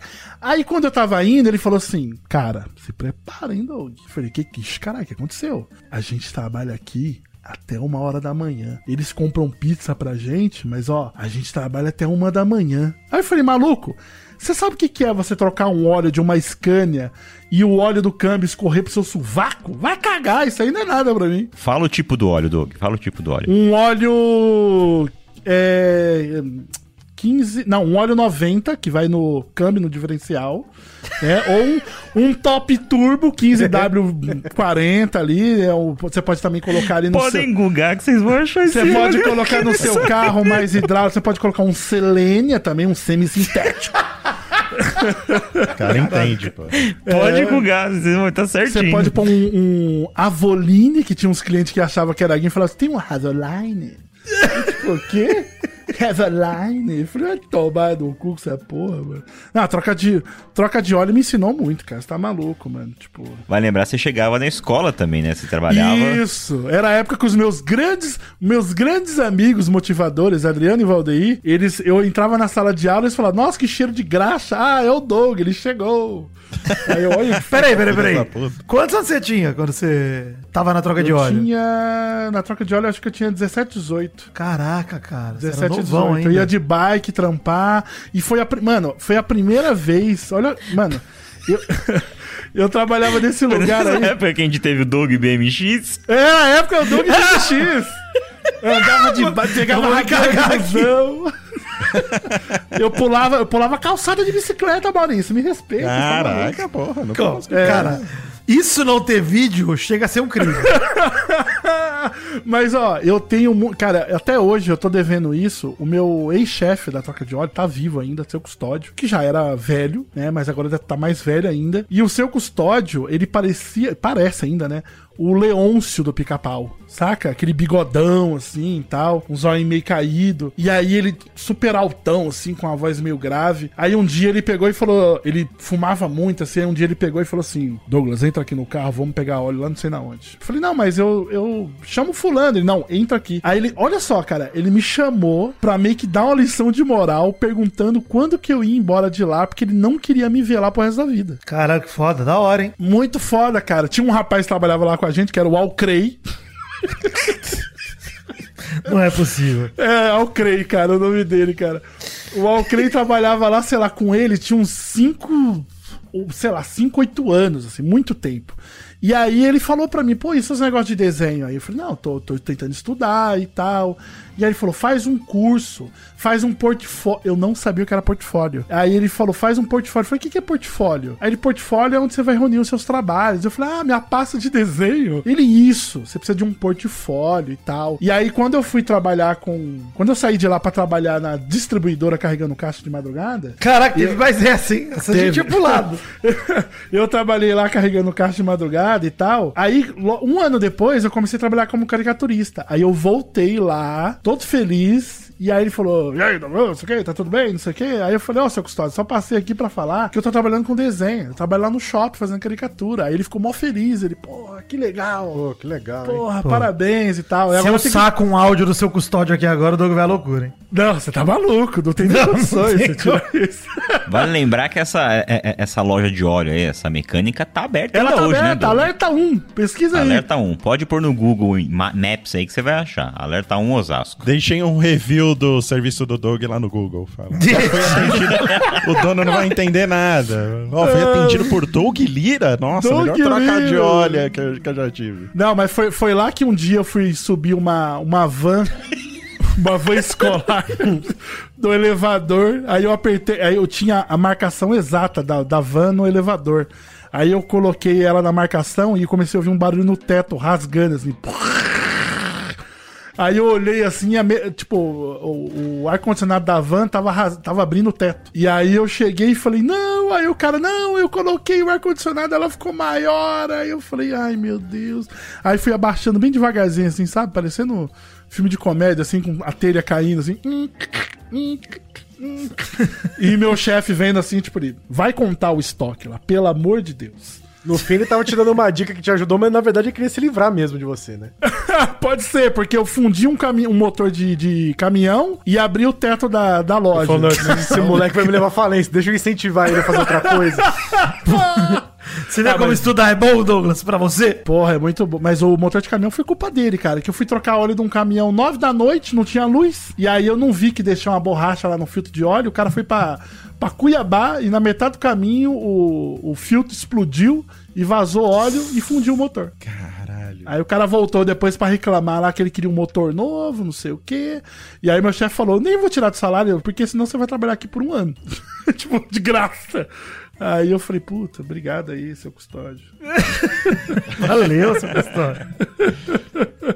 Ó, Doug, eu vou dar um salto temporal e vou pular pro momento que você tá na agência, tá? Porque te- depois da distribuidora você foi pra agência, é isso? Depois Foi pra caricatura da- e depois pra É, agência. depois a distribuidora foi caricatura, revista e agência. Léo Marcília falando aqui. Pô, eu conheci o Doug trabalhando em agência de propaganda. Eu era assistente de arte e ele ilustrador. A gente trabalhava muito, tipo, muito mesmo. Virava a noite direto e o Doug vai estar lembrado que a gente pedia muito Shining Box. Então a gente comia yakisoba demais. Eu acho que o Doug não aguenta nem mais ver yakisoba na frente dele. era bem. Foi traumático. Mas era bem divertido porque ele tava do lado. E a gente ria pra caramba e ficava contando história e dando risada e trabalhava bem pouco, na real. Mas o Doug vai lembrar bem da, dos yakisoba, que a gente fazia até coleção de brinde que vinha junto com a caixinha. Caraca, o Léo, velho. O Léo é meu tatuador, né? Porra. Ele saiu. Ele que saiu tatuou de- o robozinho do seu braço? Ele que tatuou o robozinho do meu braço, né? Pô, o Léo é um É. puta tatuador hoje, tipo, saiu de, de agência que tava dando faniquito na cabeça dele. E de fato, a gente, mano, teve uma época que a gente pedia tanto Shiny Box. Escuta essa, Guizão. A gente pedia tanto Shiny Box. Eu não tô zoando, cara. Teve um dia. O camarada ligou. A gente sempre ligava lá pra mesma pessoa, né, no Shiny Box. Pedir direto. Aí ele, aí ele pegou o telefone e falou assim: quatro padrão. E desligou. E veio! E veio! Caralho. Eu falei, mano, eu não acredito que você fez isso. Falou, cara, ela é só. Só tem a gente pedindo esse horário, cara. Não é possível. e aí, quando você. Quando você pedia, sei lá. Cinco Shine Box, você ganhava um porta-palito de, de panda. E cada um tinha 10 na mesa, assim. A gente tinha um, um- um- A gente fez um, mano, um jogo de pandinhas, assim, na mesinha e tal. A gente tinha muito, cara. E o Léo, cara, puta, o Léo foi um cara também que me ajudou muito. Tipo, o cara que manjava muito de Photoshop, né? Da própria linguajar, né? Ali da agência também. Me ensinou bastante também, me ajudou pra caralho e tal. E a gente troca ideia até hoje também de desenho e tal. E, puta, ele foi um cara muito importante pra mim também, cara. Puta merda. Tem mais um brother de agência aqui. Ah, você E aí. Doug? Aqui é o Caetano, mano Caetano, lá da agência. Beleza?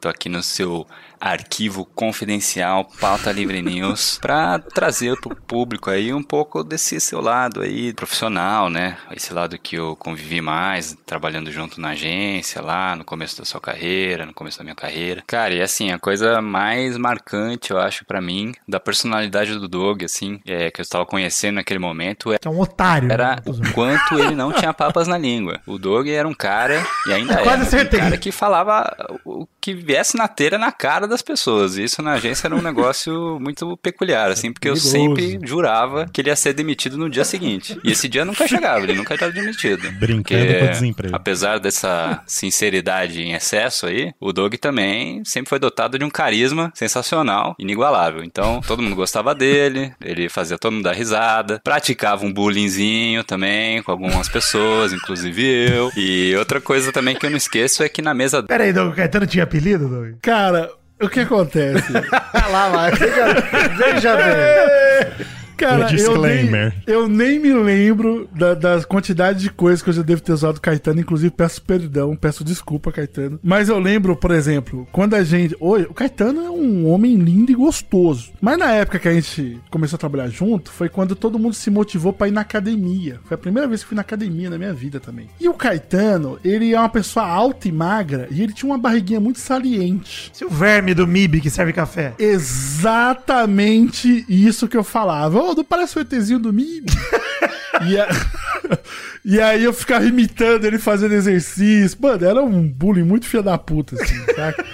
Era muito sacana e tal. E assim, de fato, ele. Cara, acabou o áudio dele? Não, tem mais, vou, vou continuar. Ele não podia faltar a garrafinha de Tafmanhê, que eu não sei porque ele tinha que ter. E É a bom garrafa demais. de água que ele usava era uma garrafa reutilizada de um litro e meio de água. Cara, até hoje o Doug faz isso, eu acho isso uma nojeira. Tá cara. certo, Ele- você tá vai lá no quarto tá dele, certo. a garrafa dele é uma garrafa de suco que ele comprou quarta-feira ele tá usando ainda. Tá certo. Aqui, ó, eu lavei ela hoje, inclusive. Isso é coisa de quem não bebe água, Douglas. Não confia, não. Que isso, é verdade. Eu bebo água pra cacete. onde diversas culturas de, de algas já estavam se proliferando ali. Então eu sempre tinha um pouco de nojo assim, dessa sua garrafa de água, Doug. Preciso confessar aqui. E fora isso, né, na parte profissional, o Doug me ajudou muito, cara, porque ele tava sempre ali, a gente sentava um do lado do outro, praticamente, né? Pô, ele, eu sempre pedi a opinião dele quando eu tava fazendo algum 3D, alguma coisa assim, ele, pô, dava várias dicas da vivência dele de desenho, isso me ajudou bastante, cara. Além disso, o Doug também foi o cara que me viciou no submundo dos podcasts. Eu conheci o Pauta Livre News lá daquela época, porque o Doug já tinha me mostrado que ele fazia parte. E eu viciei desde então. E é isso. Parabéns, Doug. Fico honrado de fazer parte aqui do seu arquivo confidencial. E é nóis, mano. Abraço. Porra, cara, o, Ca... o Caetano deu aula na, na Art Revide ontem. Tava com Olha ele aí. ontem. Canalha, então, a gente enganou. que enganou muito, cara. E, e- e ele realmente presenciou, tipo, cara, coisas que eu fiz assim na agência que eu não recomendo pra nenhum aluno meu. que é tipo, mano, mas assim, vocês vão, vocês vão concordar com isso. Eu já devo ter contado isso, mas vou repetir. Um dia que a gente tava trabalhando lá, todo mundo puto da cabeça, da cara. Aí o chefe da- do departamento de criação, ele tava lá todo enjoadinho lá no cantinho dele. Aí um camarada virou pra ele e falou assim: "Fulaninho, vamos pedir comida." Você quer? E falou: vocês vão pedir o quê? A gente vai pedir almanara, comida árabe. Ai, eu não quero, gente, eu vou passar. E aí, o camarada Eduardo Zinholo, maravilhoso, também um ser humano incrível, falou: gente, me mandem aqui no chat que eu vou pedir a comida de todo mundo. E aí o cara ficou, cara, uma hora no telefone. Cinco de carne, duas de queijo, não sei o que, 73 quibe, bababá, não sei o que, quatro suco, oito refrigerantes. O cara ficou um tempão lá, mano. Na hora que ele tacou o telefone no gancho, clã, e falou, gente, tá pedido, o chefe chega, ah, eu acho que eu quero comer com vocês. Cara, que filho de uma puta mesmo, hein? E aí, pô, o padrão desse ambiente é todo mundo. Ai, não sei o que, corporativismo. Mano, eu levantei, tirei meu fone. que eu ouvi aquilo, cara, eu não. Maurício, eu não aguentei, É. cara. Foi possuído pela ragatanga. Mano, eu levantei, tirei o fone e falei assim: Você tá de sacanagem comigo! Eu Falei, você tá de sacanagem! O craque neto brasileiro. O cara ficou uma hora pedindo. Você tá de brincadeira! Aí agora, "Ai, eu quero comer. Ah, vai cagar, porra! Aí na hora que eu sentei assim, o Caetano sentava na minha frente, né? Aí ele levantou o olhinho assim atrás do monitor e fez assim, ó. Olha o, olha o iChat aí. Aí eu olhei e tava assim: hoje você vai ser, você vai ser demitido, não é possível. Ho- hoje, hoje você vai embora, cara. E aí, pra, pra minha surpresa, que eu, eu, por um momento, eu fiquei assustado. Eu falei, caraca, eu acho que eu exagerei. Mas pra minha surpresa, qual que foi? No outro dia, eu cheguei pra trabalhar puto da vida, né? Pô, sair de madrugada, ter que chegar aqui cedo. Aí voltei, joguei a mochila assim embaixo da mesa, ah, tomando com essa bosta. E aí o assistente desse chefe chegou pra mim e fez assim, Doug, o que, que vocês fizeram ontem, assim? Porque... Aí eu falei, pronto, é isso. Ele falou, não, que o fulano chegou pra mim hoje, mandou mensagem e falou assim, Celso, eu nunca me diverti tanto ontem. Ah, Fui jantar não. lá com os meninos e Ah. o Doug ficava contando histórias lá, eu dei tanta risada, que foi a primeira vez que ele foi jantar com a gente no refeitório. Caralho. E eu fiquei, e eu fiquei contando história lá, falando um monte de merda. E aí ele falou que se divertiu pra caralho. Aí eu falei, pô, que bom, que bom, né? Comeu, comeu entre os plebeus, é isso? Comeu entre os plebeus, Que cara. legal a vida do pobre, né? Vamos É, experimentar do gente, pobre se diverte com cada coisa, né? Mas aí um, um outro momento também que o Caetano falou, hoje você vai ser demitido, foi um dia que a gente foi trabalhar domingo, e cara, quem vai trabalhar domingo? Quase ninguém. Dentro de uma agência de publicidade, poucos, né? Mas assim, coisas que você não espera ver numa agência domingo. O chefe, impossível ele tá lá. Ele tá na casa dele, lá curtindo. E aí, quanto mais o dono da agência. E aí, essa agência, a Nelgama, você pode até pesquisar aí, Nelgama, ela tinha um chãozão de madeira, parecia uma biblioteca, assim. E aí, eu falei, entrei na agência domingo, tipo, meio-dia. Aí eu olhei assim, vi um movimento em cima na criação, no segundo andar, que ela só subiu uma escada. Aí eu pensei, vou fazer humor pros meus amiguinhos. Aí eu peguei, o que que eu fiz? Comecei a bater o pé no chão, muito alto, e a gritar arrastando minha agência. Me mata! Eu não quero trabalhar! Porra, domingo, meu! Você tá louco! E aí. aí, conforme eu fui subindo a escada, cara, gritando, eu olhei quem é que tava no miolo da criação conversando com a galera. O dono da agência. Caralho! O cara, tipo, de óculos escuros, ele arrancou o óculos dele assim, olhou pra mim. E aí eu pensei, mano. Eu já vim até aqui. Vou seguir. Eu não vou parar agora, que vai ser muito pior, saca? Do tipo, É, ai, não. ai, desculpa. Finge que você sabia desde o começo que ele tava lá. Exatamente. Eu falei, não, eu vou. A humilhação vai até o fim. E aí eu subi a escada falando, pelo amor de Deus, ninguém merece. E peguei a mochila, joguei assim. Aí o Caetano tava lá, ó, aí chat aí, ó. Hoje você vai ser demitido. e eu não fui, cara. Eu- o, que me, o, que, o que me deixava maluco é que quando eu, fui, eu saí de lá, eu saí porque eu quis. E o, eu ia lá, tipo, de vez em quando almoçar com a galera. E o chefe lá da, da, da comida à noite lá tava lá todo, Dog, e aí, cara, vai almoçar com a gente? Falei, ah, não, com você não. Mas, pô, saí de lá bem, assim, a galera muito gente boa. E a agência nem existe hoje, já foi comprada, bichinho. Aí, quando você trampava nessa agência, agência Douglas, só pra gente tentar voltar pra timeline, né? Você ainda tava em Osasco. Eu tava em Osasco. Tava em Osasco. Quando é que você resolveu sair de lá? Eu trabalhei nessa agência até 2013. E aí, no começo de 2014, eu fui trabalhar numa outra agência, onde estava um amigo meu conhecido como Ilustra, Valdeir. Ah. E aí, Qual o nome dessa agência, Doug? É a Ogvi, Ogilvi, Ah, né? Que é uma agência... Vitela. Porra. Que acabou também, não é? Não, ela é, ela é, É? ela é internacional, mundial, aí tá em todo canto, tá? Ela é muito grande. E aí essa agência eu, eu fui trabalhar lá, tal, até contar a história pros meus alunos que quando eu fui fazer entrevista de emprego, o cara olhou meu portfólio e, cara, eu ganhava dois mil reais na Nelgama, né? E aí quando eu fui fazer entrevista nessa outra empresa, eu mostrei meu portfólio e o cara ficou impressionado, que me deixou muito feliz, porque eu não entendi o meu nível de desenho nessa época. Tipo, será que eu sou bom o suficiente? E aí o cara me mostrou que tava muito interessado. Aí ele fechou meu portfólio, olhou pra mim e falou: Doug, infelizmente, eu só tenho 5.500 pra te oferecer. Aí você haja naturalmente. Não, Maurício, exatamente isso. Eu- Segura no semblante. Mano, a perninha assim balançando assim, aí eu, eu fechei a minha cara, virei pra, eu contei isso Doug pra ele anos depois. absolutamente milionário naquele Mano, momento. toda, mano, eu falei, que? Todo mês vai cair esse valor na minha conta, impossível.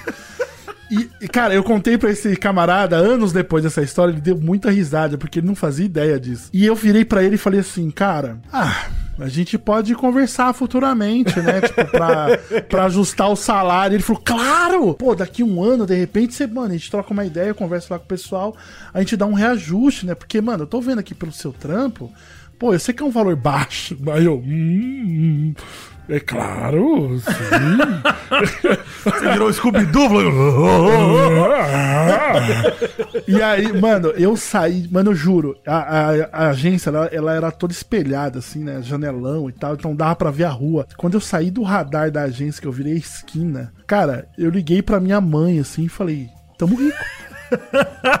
Já era. Vamos comprar uma casa, saca? Tipo. Vamos pagar a agiota, mãe. Vamos Exato, o agiota final. Foi o dia. Foi, mano, e pior que foi bem nessa época que meu pai me ligou e falou: Douglas, esse ano eu vou pagar o carro, o Uno. Que tá no teu nome, seu nome tá sujo. E aí eu paguei, já tinha pagado uns meses atrás. Falei, pai, já tem cinco anos isso, já o valor ficou tanto.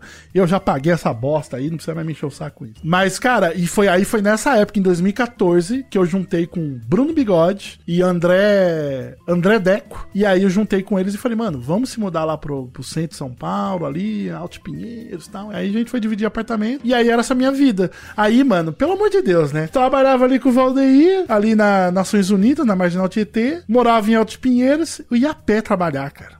Putz!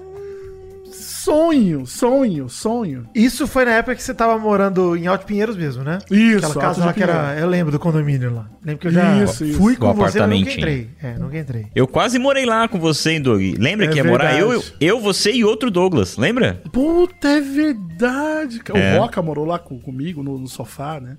Também, verdade. Tem mais um cara que morou com você lá, hein, Doug? Aqui, ó. E aí, Doug Lira, nunca imaginei que aquela primeira vez lá que eu coloquei a ideia de cair fora de casa. É, se eu me lembro, acho que fui eu, não sei se foi você.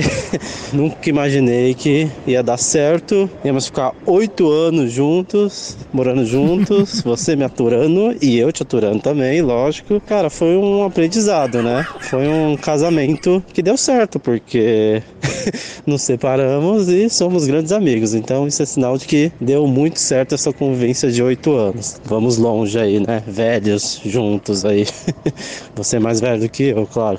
Cara, feliz aniversário aí. Foi muito bom. Esse é o sinal de que deu certo essa nossa grande amizade. Essa e a galera aí. Beijão, cara. O Bruno Bigode, cara, esse daí. Nossa, realmente a gente. Cara, foi um relacionamento de, de, de, de casalzinho mesmo, cara. Pelo amor de Deus, porque muito tempo junto, né, cara? Pô, e Meu dividir Deus casa é confiança pra caralho, né, mano? Não É, um bagulho mano, que é oito anos ainda. você faz qualquer pessoa, não. Oito anos É, ainda. cara. é. Não, eu e o Bruno, o, o Bruno é conhecido como bigode, né? Porque ele tem bigode desde os 13 anos de idade dele. E- Pô, podia ser boca de cu, né, Bruno? Tá ótimo, Ué, bigode eu acho boca, excelente. Boca de cu ou bigode, é melhor isso, né? Mas é tipo, uma coisa, tipo, a Cats até fala, né? Nossa, e você deu aula pro Bruno. Mano, eu tenho até vergonha de falar isso, porque o Bruno desenha muito, cara. Desenha muito. Só que lá em- na época que eu morava no Jaguaribe, na época que eu fingia que era maluco na rua, eu, o Valdeir e mais uns amigos, como a gente fazia esses cursos de, de, de desenho, a gente decidiu ir na comunidade de Novo Osasco, pegar uma escola aos domingos e dar aula de desenho pra comunidade. Olha aí, mais um Então, trabalho. Um trabalho voluntário é. de Doug aí, ó. Aí a gente fez panfleto, distribuiu no bairro e tal. Aí um dia a gente tá lá, mano, vem um moleque lá de 13, 14 anos de bigode. Ah, quero fazer aqui o curso de vocês e tal. E aí a gente começou a falar né, das coisas que a gente aprendia no Bradesco, na Quanta. A gente falava tudo pra eles, ó, faz isso, estuda isso e tal. Porque, mano, na época que a internet era Vars, né, não tinha nada. E aí eu, eu, eu gosto muito de lembrar disso, que quando a gente encerrou as atividades nesse lugar, a gente colocou na lousa, assim, né? Tipo, nosso telefone, endereço e e-mail, né? Falou, ó, gente, quem quiser falar... Ronim Body Cracker. É, rodinho, underline, bodycracker, arroba hotmail.com. Na lousa. Vai tomar É no meu cu, cara. E o do, do Valdeir era Aizo, underline, bodycracker. Ai, cara, longa Tem história. que contextualizar essa porra, mas é uma outra história. É, é muito a gente, a Cara, gente acho que não precisa. Deixa o Body Cracker de lado. A galera Deixa pesquisa. pra lá, deixa pra lá. Mas aí eu coloquei lá, cara, meu endereço, telefone bonitinho e tal. E aí um dia eu tô lá em casa, né, desenhando de boa, assim, esperando o próximo trabalho horrível que eu vou trabalhar, né. E aí um dia, vai lá, toca meu telefone, é o Bruno. Aí, eu falei, ah, pô, mas posso ir na sua casa? Eu falei, ah, cola aí, não sei o quê. E aí, mano, a gente, porra, fortaleceu uma grande amizade. Comecei a trabalhar como caricaturista, aí comecei a falar pro Bruno, estuda caricatura, mano, vamos com a gente. Aí ele começou a trabalhar com, em evento também com a gente. Aí, mano, imagine, dentro do carro, eu, Escova, Bruno Bigode e, e Valdeir, né? Bruno Bigode, que na época a gente ficava falando pra ele, ó, aquela menininha gosta de você. Ele, ai, para, Sara, para com isso. Aí a gente achava que ele era tímido, mas depois descobri que ele era só gay mesmo. Geralmente é o contrário que o moleque faz, né? Acho que é gay, só que é tímido. Tipo, Mas porra, ele pode ser falei, gay e "Caraca." tímido também, não tem problema. É verdade, verdade. Pode- Não, ele é escorpião, ele, é- ele fala isso direto.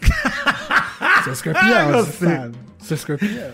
Ó, mas, mas deixa, eu, deixa eu falar um bagulho. Aí você morou com o bigode lá naquela casa de Alto Pinheiros e depois na outra casa que você foi morar, né? Vocês moraram em duas casas juntos. Isso, depois a gente foi pra Vila Mariana. Que foi, foi aí que a gente agregou Afonso, Matheus. É, ali virou uma república mesmo, virou uma casa É, de galera. foi aí o ano que eu conheci Kathleen, maravilhosa, Olha que está na aí. minha vida até hoje. E aí de lá nos separamos, né? Cada um foi pro seu canto fazer carreira solo. Essa fase da sua vida aí, que é a fase que você mudou pra São Paulo, é mais ou menos a fase que esse Pauta Livre começou, né? Eu, Foi, Visão Mal, foi, foi. 2014, por aí, que a gente tomou conta do bagulho. Que a gente acabou e voltou e vai acabar de novo, já que Não, esse é o especial Maurício. acabou foi bem depois, né? Acabou foi bem depois. Caralho, foi 2014 isso? Não, acabou em 2017 18, né? Em 2014 a Foi, gente assumiu. foi, foi, Torinho foi. e o Hugo pararam, a gente foi assumindo, É. fazendo o bagulho por nós. Foi quando a gente O- assumiu as rédeas mesmo. Faz assim, tempo, parada. hein, bicho? Caralho.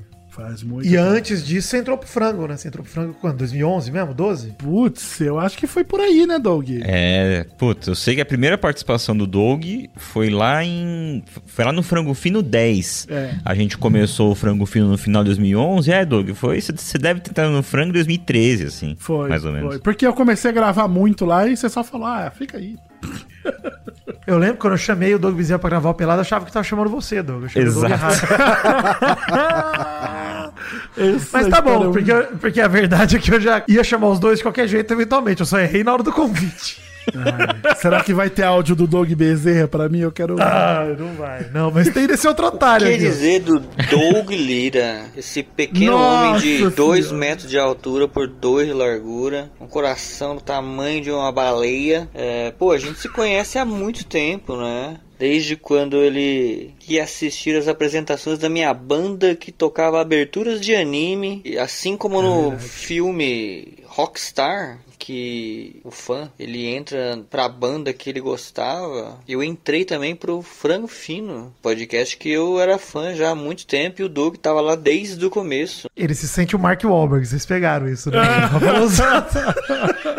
tá bom, vamos continuar. Então, desde 2017 a gente tá junto aí nessa peleja, divido com ele aí os microfones todas as terças-feiras aí. E é isso, o cara é padrinho, meu padrinho de casamento, puta amigão, assim. Não tem muito o que dizer mais. Doug, Doug é foda, mas é um otário. Te amo, Doug. É isso mesmo. Vocês eram Doppler nessa época também, né, Doug? Porra. Pô, a gente fez a Doppler. O Rafa, o Rafa entrou pra minha vida ali ficar, pra ficar mais próximo quando eu fiz o quadrinho do Ida e Volta, né? Que eu tava. Falei, mano, eu não vou conseguir terminar isso aqui sozinho. E aí eu chamei o Rafa me ajudar a fazer os cenários. E aí ele ajudou e tal. E aí a partir desse, dessa época um, é muito bullying, né? Que peço desculpa até, Rafa. Mas você me provoca, né? Mas... Você pede por isso? Desculpa é ele. Peço desculpa, mas a culpa é sua. Não, eu, puta merda, já, meu Deus, já zoei tanto o Rafa já que. Mano, o, o, Rafa, o Rafa, só pra você ter ideia, nessa época que a gente fez o quadrinho independente Doppler, né? Ele já tocava fez- na banda Diesel? Bota aí, Doug, pra galera ouvir a música do Rafa. Quando você me olha com essa cara de safada. Gosto quando. Nossa, eu fui no show da Diesel, cara, meu Deus do céu. Tá vendo? Tudo cabe aqui. Mas aí, é... o que acontece? O Rafa, quando a gente fez a Doppler, eu perdia muita paciência, cara, com ele tomando decisões, assim, de no quadrinho, que ia tomar muito tempo, saca? Tipo, o Rafa querendo detalhar tudo lá, né? Pô, o jeito dele todo meticuloso e tal. E eu, para com essa porra, caralho, não sei o que.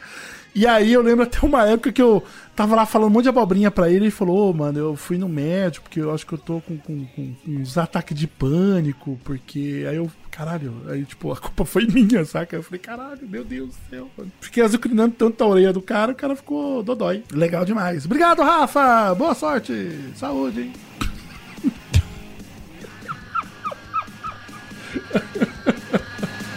É isso, gente. Obrigado, tchau.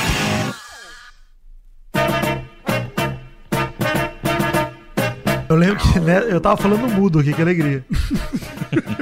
Mas eu lembro que nessa época o Doug tava com um bilhão de projetos, né, mano? Você ia falar que o Doug era sabinada rolando, tava acabando, indo e voltando. Pauta Livre News, frango fino. Aí vem quadrinho pra fazer. Não sabe falar não, né?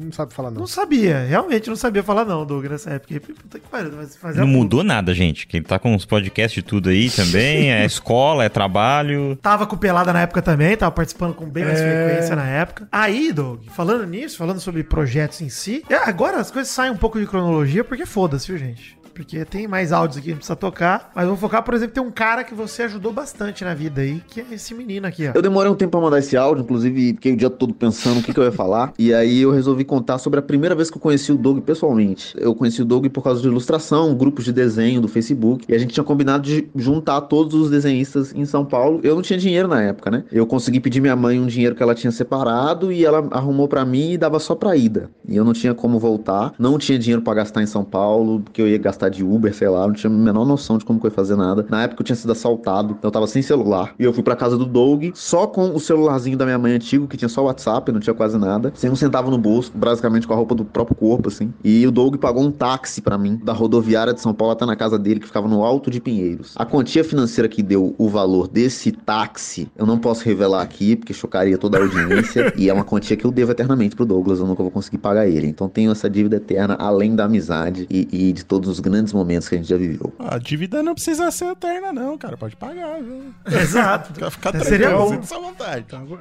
tá aguardando. Inclusive, teve mês aí de barra que eu quase liguei pro vídeo e falei, ó, e aí?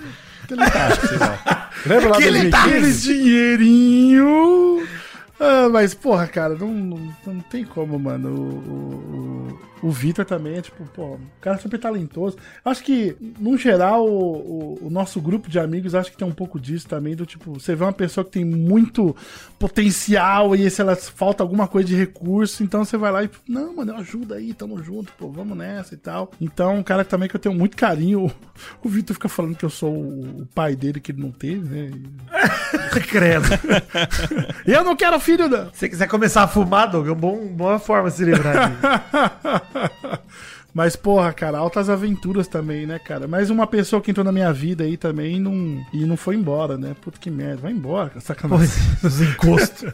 Os encostos, não, mas, porra, eu tenho muito carinho pelo, pelo show do Vitinho, né, cara? E fico muito feliz também que consegui apresentar ele pra vocês aí também, né? Porque a É, galera conhece o cara. Ele tá, ele tá Vitinho tá no voando Pelada tá? fixo, faz anos já. Tá É. no- participando do Frango Dias dos Namorados apresentando. O Vitinho tá, tá Exato, voando. Exato, exato. Tá com sua fábrica de voz- filmes. Sua voz é incrível. Ele é, a voz é incrível. O abdômen também trincado.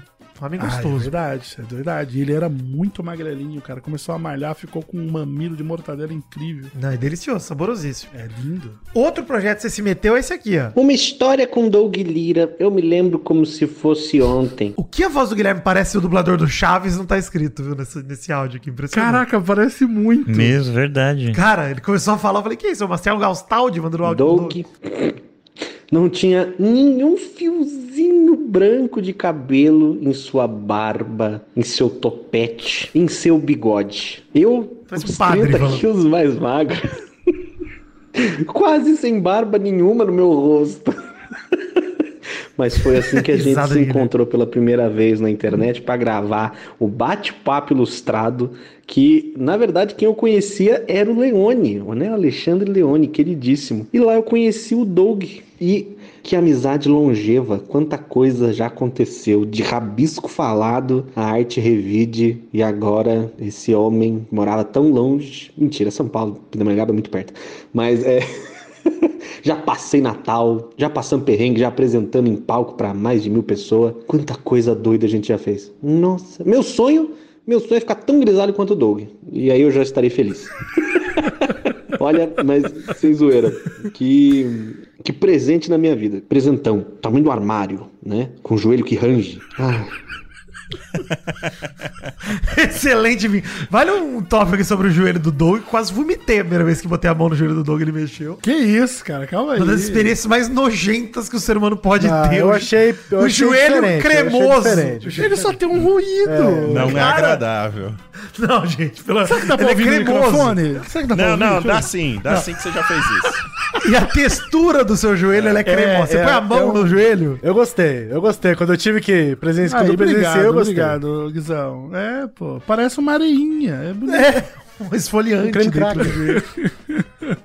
Pô, mas o, o, o Gui também, tipo, porra, o Vitor, a galera que, que conhece o Gui também, tipo, mano, o, o, o Gui é um presente por si só, né? Ele da, é, da porra, humanidade, a, risa- né? a risada mais consta- contagiante que eu conheço, sem Cara, dúvida nenhuma. Ele é absurdo, cara. Ele é absurdo. Absurdo. E é tipo, o, o Gui é uma daquelas pessoas que aparece na sua vida pra mostrar o, o quanto você é burro e você precisa Medíocre. melhorar como ser humano É. e, e, e, sei lá, na sua perspicácia e inteligência, sabe? Porque, Depende, hein? Depende. mano, é, é. Tem algumas questões que ele é bem- esculturas, exato. Tem algumas questões que ele é bem burro.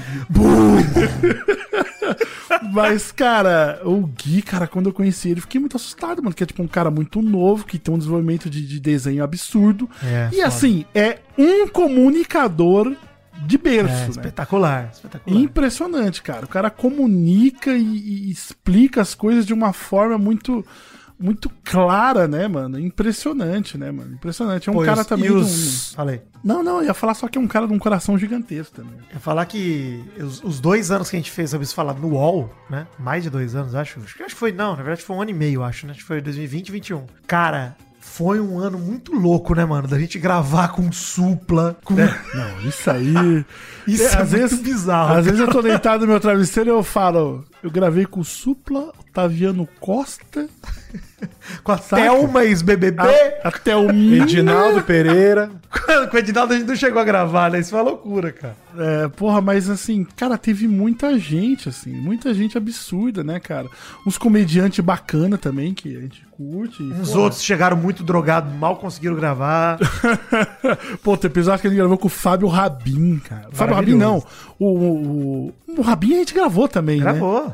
A gente gravou com o Meirelles também, né? Qual Sim, deles era o é, drogado? Nenhum deles. Nenhum deles. Hum, olha aí, o jurídico falando mais alto. Cara, a gente gravou muito episódio legal no Rabisco, cara. Não, e ó, se parar, e se parar pra pensar, eu acho que foi, mano, você pode contar aí 2019 também, porque a gente foi pra. Foi o rolê da CCXP. Ah, mas você não tava É que na CCXP. 19, 19 foi o ano que vocês lançaram os episódios do Rabisco Falar. Tanto que eu lembro que o primeiro episódio saiu, eu tava em Cuba. Sim, e aí, sim. eu assisti lá o episódio comigo, né? Depois teve o episódio do Canela tudo mais. E aí foi. Caraca. Foi 2019, vocês fizeram no UOL, no Move, né? No, no estúdio ali do, do então Move, hoje Splash. E aí, enfim, eu fui lá com vocês visitar, lembra? Eu tava. Os outros tá terminando meu antigo namoro, tava uma merda, aí eu fui lá. É. Contei pro Castanhari, perguntou pra mim, a mulher tá bem? Falei, não tem mulher. Ele, puta, que merda. Entrou pra gravar, foi uma alegria. Que E merda, né, cara? É por causa daquilo que a gente fechou os, os anos que a gente ficou na UOL, né, cara? Foi foda. Foi, foi. Que eu lembro até hoje, o dia que eu fui fazer reunião no UOL com um peixe, por conta desse projeto. E aí, quando a gente chegou na portaria do UOL lá, o peixe falou: Ih, cara, tem que ter RG pra entrar, né? Eu não trouxe meu. Caralho, cara. O peixe é um ser humano particular, inclusive. Não, né, ele. Você tá maluco, né? Esse tem que ser, tem que colocar ele dentro de, de, sei lá, de um cubo de gelo e conservar aí pra posteridade. Bom, eu não, eu, bom, aqui é o Leonardo, peixe aquático, e eu tô tentando é, pensar alguma coisa aqui pra definir o Doug Lira e homenagear ele nesse esse áudio curto, porque eu sou péssimo nisso. Mas sei lá, eu, eu- quando eu penso no Doug Lira, eu consigo imaginar um cara que é 50% sábio e 50% muito bobo, assim. Ele é um cara que eu olho e falo, porra, eu me espelho, eu falo, porra, ele tem uns conselhos legais. Quando ele quer falar sério, você para escuta e, pô, que maneiro. Mas ao mesmo tempo ele fala umas bobagens inacreditáveis. Ele é muito tonto, ele faz a gente rir com as bobeiras dele. E pra mim é uma honra muito grande poder ter trabalhado, e com certeza vou trabalhar mais vezes com o Doug Lira em vários projetos. Temos o Rabis Falado aí, que agora não é mais Rabis Falado, ainda é, não sei, não lembro. Mudou vários nomes. Enfim, o, o tudo que eu falei não importa. Ele tem uma panturrilha maravilhosa e esse homem é lindo, tá bom? É isso, eu sou péssimo. Desculpa, Doug. Eu juro que eu queria ser bom com as palavras, Eu mas eu não sou, tá bom? Um péssimo. beijo no seu coração, mano. Você é tudo de bom, você é incrível, tá bom? É nóis. Ai, cara, Tá aí. puta que pariu. O peixe. É maravilhoso. Maravilhoso. Cara, e assim, eu, eu, eu conheço o peixe do começo dele do YouTube, sei lá, no Facebook, saca? No É, Blogspot. Do e a blog gente dele, tinha- é. É, a gente tinha um contato meio distante e tal, né? E aí quando. Quando. Eu lembro até hoje, quando tava na agência lá e saiu cinco alguma coisa. E eu falava pro Caetano, pô, conhece esse cara aí. Ah, você conhece esse cara, pô, não sei o quê. Mas a gente não tinha muito contato, né? Aí a gente começou a se aproximar muito quando eu conheci o Vitor, né? Você, né, Vidani? É. Que Aí você falou, pô, um peixe, não, eu conheço, não sei o quê, rebostei, Alexandre, não sei o quê, tudo mais. E a gente foi se conhecendo e tal, e tá aí até hoje, né? Outro dia eu tava aqui de madrugada com o peixe no Discord, 5 da manhã, e ele falou, vamos ver o primeiro episódio daquele nova, nova série do Dexter? Falei, vamos. Aí a gente tava assistindo aqui. 5 da manhã, cara. Eu trabalhando e a gente vendo Dexter. tipo, absurdo. Cara, não, peixe é maravilhoso, cara. Peixe, pô, a gente já tem várias histórias juntos, nós três, inclusive, né? Nossa tá nos- senhora. Só do rolê aqui em Araraquara, que a gente veio pro meu É, mano, outro dia eu tava vendo essas fotos de Araraquara. O Maurício antigo. Maurício antigo. o Maurício Maurício Origens, antes de sair, do- antes, antes de virar borboleta. Exato. Graças a Deus, né? Nossa, Maurício, Maurício, é. que diferença. Maurício cara. é uma diferença grande. De felicidade, inclusive, não Sim, apenas de aparência. mental e fisicamente. Exato. Nossa, saúde. É verdade, tá muito mais feliz, cara, muito mais sadio, né? E puta que pariu, altas aventuras, né, cara? Esse, eu lembro, puta, cara, pior que quando eu lembro dessa, dessas épocas, assim, outro dia eu tava relembrando, o Guizão, tava relembrando aí com a galera, a gente falando, mano, época que eu via Nerd Drops. Nossa, faz tempo pra caralho. Tipo, é, foi, mano, eu via Nerd Drops, aí, tipo, pô, conheci o Guizão, ficar, caraca, é o Guizão do Nerd Drops, puta que pariu, que da hora. Aí, porra, Hoje muitas dia- e muitas gravações. Pensa que são... Ah, mas... Hoje Que ele caga isso? pro Guizão, nem dá, nem dá atenção. Não, Manda uma flor na casa do Guizão. Eu vou mandar, agora, agora eu vou mandar só de raiva. Eu recebo um brinde. Gosta de girassol? Margarida? Aí, Doug, enquanto você tava trampando também, eu lembro que você saiu das agências foi trabalhar com James, não foi? Ai, é verdade, fui trabalhar na Taps, Taps Games, né? Fazer joguinhos, aonde eu trabalhei sete meses E aí, no, no sétimo mês, eu pedi pra me darem férias, que eu não tava aguentando mais, e que eu queria fazer meu quadrinho lá da Doppler. E aí o cara falou: Não tem como você ter férias, você não tem um ano. aí, eu virei- aí eu virei pra ele e falei: Ah, então me demite aí, pô, me ajuda aí. Aí ele: Não, que isso, não vamos te dar férias de 10 dias. Aí eles me deram 10 dias, eu voltei e eles falaram, agora pensou melhor, né? Aí eu falei, por favor, me manda embora. Eu, eu- eu experimentei a liberdade e achei muito gostei.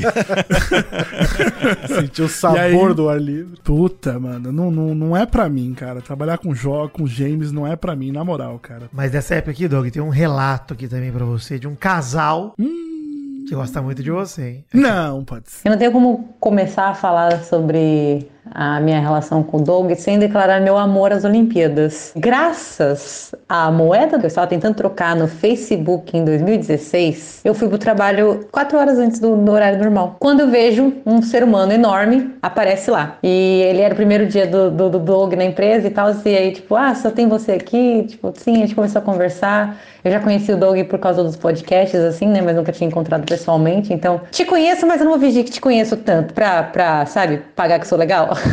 e todos os dias do trabalho, assim, eu, eu confesso que tinha uma sensação até de colegial, quando você sente que você fica ansioso pra no dia seguinte chegar e conversar e saber como é que vai ser, porque é como se todo dia fosse um episódio diferente de uma série, assim, um, seja lá quando a gente ficou sem luz, a gente começou a fazer uma fogueira com as nossas próprias roupas, ou todas as vezes que a gente recebia bronca por ficar gritando, e a ponto da gente calma aí.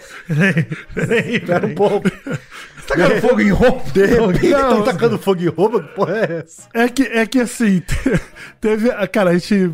Mano, a gente passou muito tempo, mano, trabalhando. tra- A gente, a gente ficava naquele prédio, cara, quase 24 horas, porque quando, quando acabava o trampo sexta-feira, e era, tipo, sei lá, tinha uns dias de, de happy hour, assim e tal, a galera começou, tipo, levar projetor pro, pro trampo pra gente ver filme de madrugada e pedir pizza. E a gente ficava lá, cara. A gente ficava lá, todo mundo trocando ideia, conversando e tal. E aí eu lembro um dia que. Um dia que a gente tava trampando e acabou a internet. E aí acabou a internet, todo mundo. Come... Aliás, acabou a luz, né? Todo mundo começou a fazer nada, né? Porque, pô, não tem mal o que fazer, né? O trampo no computador, enfim.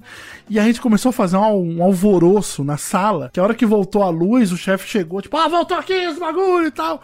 E aí eu fiz uma tirinha falando que a gente. que- falando que a gente voltou pra época das cavernas, que começou a tacar fogo dentro de casa. E aí, e aí a Pan sempre lembra disso, mano. A gente parecia uns, uns malucos, assim, o chefe desesperado. Cara, graças a Deus. Voltou a luz, eles podem serem, sei lá, ser civilizados agora, né? E, porra, mas, nossa, a Pan. Ai, meu Deus do céu, aí continua aí. Lá quando a gente ficou sem luz, a gente começou a fazer uma fogueira com as nossas próprias roupas. Ou Todas as vezes que a gente recebia bronca por ficar gritando, a ponto da gente ter sido excluído da empresa e ficado numa caixa à parte. E era maravilhoso, assim. Eu acho que foi uma das melhores experiências de trabalho da minha vida, assim. Foi trabalhar pertinho do Doug. E Era tão legal estar perto, assim, que a gente começou a expandir o tempo, né? Tanto que a Vanessa começou a ir pro meu trabalho pra passar tempo com a gente lá. A gente começou a sair, né? Tipo, coisas fora e tal. Aí a gente percebeu, hum, não é que dá pra existir fora da empresa? E O melhor era as conversas de, gente, toda vez que eles se encontrar, não pode falar da empresa mais. começou a visitar muito a casa um do outro, ficar fazendo as mesmas coisas que a gente fazia no trabalho. Já, então a gente pode dormir 50 pessoas na casa um do outro. Vamos lá e ficar jogando God of War, qualquer outro jogo que a gente virou. A gente pode ficar dormindo desconfortavelmente na sala da casa dos outros, né? Exato, não. Quantas pessoas a gente não colocou pra dormir lá, lá em casa, né? E aí a gente também ia pra casa do Doug, comer uns queijinhos, ficar lá trocando ideia, dar. Eu quebrar o micro-ondas do Doug. Você quebrou o micro-ondas do Doug? Quebrei uma vez, eu quebrei o micro-ondas. Só uma vez, só uma vez. Tá descobrindo Caralho, que, que confissão maravilhosa. Quebrei. E justamente lidar, né? Quantos, quantos conselhos a gente acabou trocando pra lidar com a nossa vida e problemas da vida e, enfim, foi uma trajetória muito linda. E acabou que, sei lá, não sei como a gente foi juntando, juntando, juntando, conseguiu separar mais até que, né, ele casou a gente. Chegou nesse momento. Que maravilhoso. Eu lembro até hoje. Transa, um monte de parente Evangélico. evangélico. Vamos botar todo mundo lá na cerimônia e gritar transa quando todo mundo vai se abraçar. Ai, não poderia, não poderíamos ter um mestre de cerimônia melhor.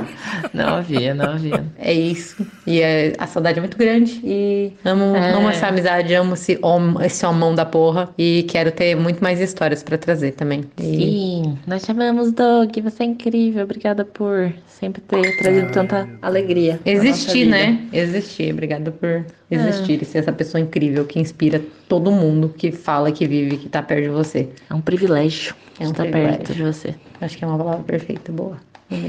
É um privilégio ter você nas nossas vidas. Transa, transa. Transa, transa. Ai, cara, a Pamela e a Vanessa eu conheci realmente nessa época de, de games e, e teve essa história, né? Que eu casei ela, fui o mestre cerimônia, né? E aí a gente tinha essa piada, né? Que era tipo. tinha esse humor aí nosso. Da gente se reunir lá no trabalho, aí toda vez que o pessoal se reunia pra fazer um hip hip urra, saca? E a, a- a gente começava a gritar, transa, transa, tipo, é isso aí, vamos arrancar a camisa, vamos começar todo mundo a transar, foda-se. E aí virou uma piadinha interna nossa, e aí no casamento da Pan e da Van, né, da Pamela e da Vanessa, aconteceu esse momento ao- aonde eu reuni todo mundo assim na frente, assim no palco, e aí todo mundo tava comemorando e eu comecei a gritar: transa! E a Pan, não! Não, pelo amor de Deus! e os parentes evangélicos da Vanessa, tipo, meu Deus, que que é isso que tá acontecendo? E o pessoal, ai, foi Deus mesmo, né? Você faz isso sempre, né? Cerimônias de casamento. Falei, não, não, não faço. É, tipo. É meu dom. Mas você faz sim, porra. Só, só eu fiquei sabendo já de umas 3, 4 que você foi. É, eu só teve o da Bianca agora e do Rafa Loureiro também, né? aí. Mas, porra, maravilhoso. Mas o Romulo falou que ia me convidar pra fazer isso no casamento dele. Tá vendo? Ó, tudo bom, Ferrou. velho. E ó, inclusive tem um cara que te resume aqui, Doug, no áudio mais longo que eu tenho aqui. É esse aqui, ó. Um cara te resume muito bem. É, pessoal, o Douglas é um, o Douglas é um gênio. Qualquer risco que ele lançar em um papel já se torna uma, uma arte. Acabou! Não é possível. Vamos ouvir de novo, vamos ouvir de novo. É, pessoal, o Douglas é, um, o é um gênio. Qualquer risco que ele lançar em um papel já se torna uma, uma arte. Absurdo. É isso, verdade. Gente, esse é meu pai, pô. É isso. Gente faz um programa inteiro quando podia ter feito ter falado só isso, né? Sim, Pô, gente, vocês se dedicaram tanto aí, o cara deu É. um resumo aí do filme É, pra vocês. Cara, mas o, o, o meu pai, eu cresci com esse tipo, esse nível aí de comunicação dentro de casa, né? Tal- Talvez por isso que eu fui atrás de conversar com pessoas, né? Falei, tá... É, mas a sua mãe falava bastante. Não, a minha mãe fala muito. Minha mãe fala muito. né? O meu pai fala muito também, né? Só que, cara, expressões de, de afeto, né? É, não é o forte do meu pai, né? Tipo, é uma coisa que ele tem muita dificuldade. Inclusive, eu usou ele até hoje, de quando eu fiz 30 anos de idade, que eu morava ainda com meus pais, né? E eu tava, tipo, tomando café da manhã. Minha mãe fez lá um cuscuzinho lá. E aí, o meu pai entrou, tipo, no, na cozinha, batendo na barriga, assim, sabe? Aí pegou um copão d'água, aí ele começou a sair, aí minha mãe, dá parabéns pro menino? É aniversário dele hoje, homem? Que isso? aí o meu pai apoiou atrás de mim, assim, por milésimo de segundos, assim, e fez assim, ó, parabéns, filho. E voltou. que bonito. E saiu, tipo, parabéns, filho. E foi embora. Aí eu, tipo, nossa, eu nunca me senti tão amado, pai. Obrigado. é muito amor. Esse homem me dá muito amor. Mas assim, cara, eu, eu realmente tenho um, relacion- um relacionamento meio conflituoso com meu pai, ainda mais depois que ele virou Bolsonaro. Mas, mas cara, o meu pai foi uma peça fundamental pra minha vida, porque eu sempre falo isso com muito orgulho, que ele foi uma pessoa que sempre falou dentro de casa que o fato de, de- dele não ter conseguido me dar muita coisa na vida, né, do tipo pagar um estudo e brinquedo, que não sei o que, ele sempre me apoiou muito e falou que nunca ia tirar isso de mim, né, do tipo, ah, não, seu sonho, isso aí, não, porra. Eu não te dei isso, mas isso aí eu não vou tirar, tá ligado? Então ele sempre me apoiou muito, sempre acreditou muito. Meu pai parava as pessoas na rua, falava que tinha um filho que desenhava, encontrou um monte de editor da editora Abril e, e, e me ligava assim em cima da hora, tipo, do nada, falando: fala seu, seu contato aí do seu site pra eu passar aqui pro rapaz que eu tô na padaria. Ele falou que é da editora Abril. Eu falei que ele tem que conhecer seu trabalho. Nunca deu certo, né? Mas eu sempre. Tentou, mas tentou.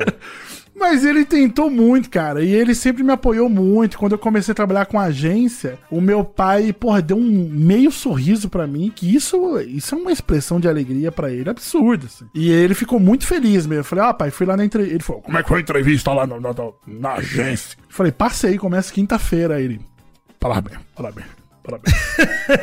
Aí, pô, obrigado e tal. Mostrei a- o comercial do, do.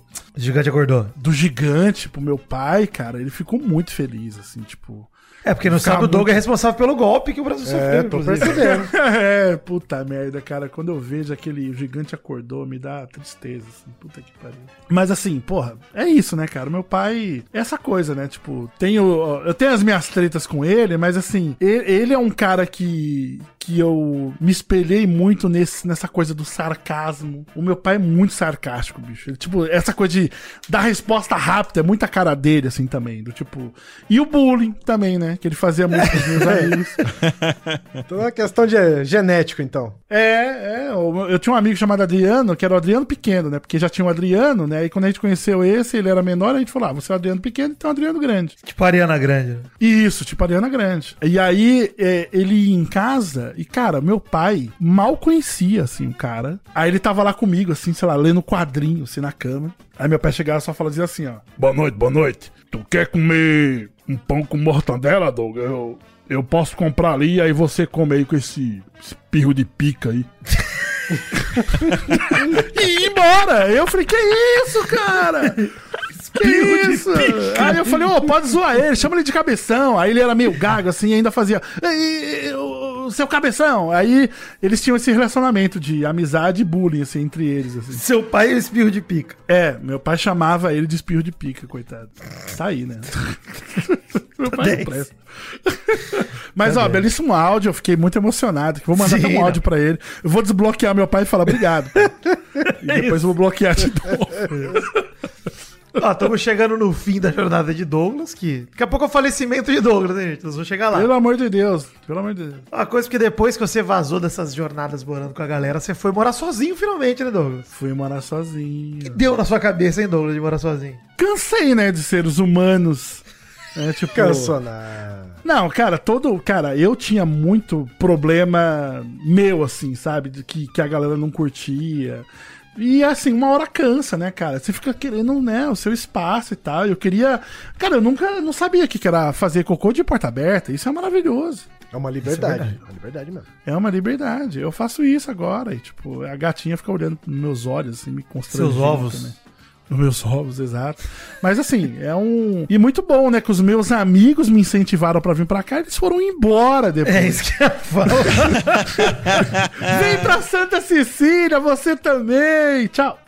Foi quando viramos vizinhos, Douglas. Por Exato, um curto período.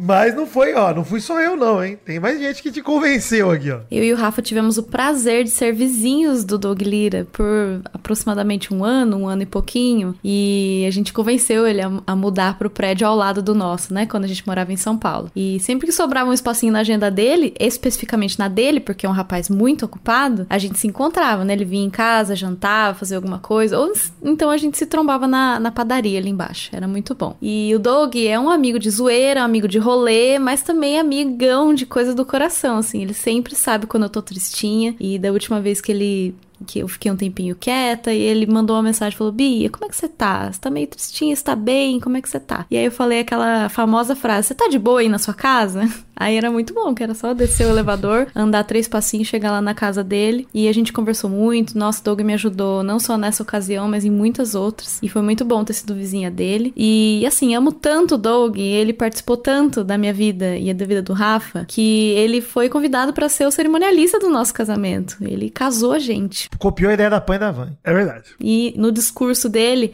ele fechou com a linda frase que eu jamais vou esquecer: Até que o agiota o separe. Amo você, Doug. Beijo, feliz aniversário. É trans, é agiota. E eu fico muito orgulhoso dessa frase, cara. Eu lembro até hoje que eu tava escrevendo aqui, aí eu, eu contei isso pra Cats, a Cats falou, tira isso, pelo amor de Deus. Aí você tá orgulhoso. Aí eu falei, não, cara, tá, isso aqui é a cereja do bolo. Isso aqui vai ser muito bom. As pessoas vão amar. E ficou, e ficou. E deu, deu certo. Que bom que a, que a Bia lembra, assim, não, não, não constrangi tanto ela. É. Mas, mas, porra, não tem nem o que falar de Bianca, né, Vitor? Você que conheceu muito bem aqui também, convivemos juntos. E, mano, a Bia, o Rafa são. A Bia é o motivo pelo qual eu mudei de São Paulo. Não, sacanagem, sacanagem. sacanagem. Mas são pessoas incríveis, né, cara? Foda, Pessoas- foda demais. Pô, é, tipo, a Bia é um amorzinho de pessoa, né? É- Ela é a Ariel brasileira, né, cara? Ela é a Disney pessoa, assim, né? Tipo, parece um, um desenho animado, assim, tipo, é, tipo, super bondosa, né? Apesar que no pessoal a gente tem as nossas fofoquinhas também. Venenosa, né? Ela sabe ser venenosa também.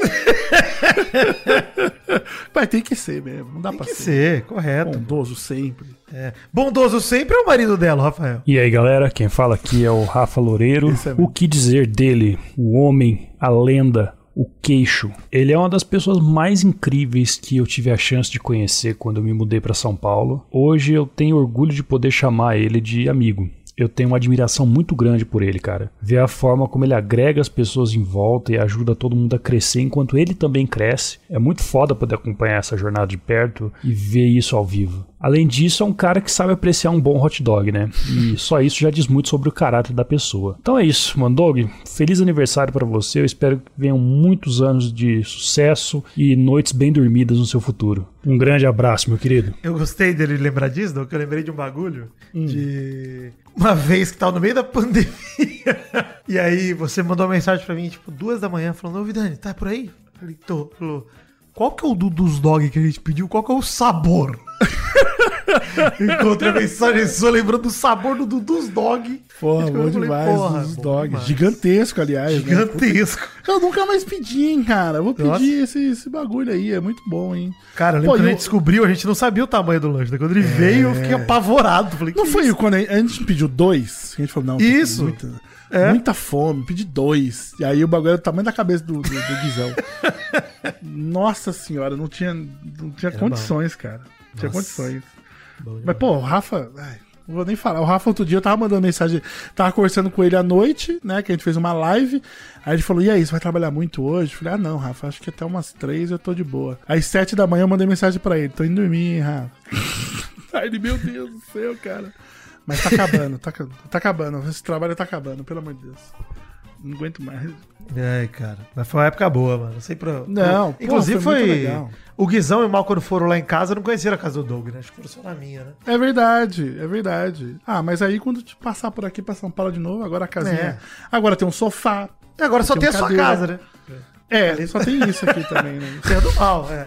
Ou a gente mal. vai todo, todo mundo pra um hotel e grita transa também, e a gente faz alguma coisa lá. E faz transa, inclusive. E faz transa, é. Todo mundo já conhece o pinto do outro, o pênis um do outro, já sabe o potencial e o não potencial do amigo. E a falta de potencial, não sei. Não sei falar mais, não sei português. Só sobre a casa tem mais um áudio só pra gente rodar, que é isso aqui, ó. Eu conheci o Doug quando eu comecei a namorar com o Vitor e desde o primeiro momento ele fez questão de, de me acolher na turma. E o Doug já me fez rir muito. Teve uma vez que ele me assustou no corredor do nosso prédio porque ele foi meu vizinho.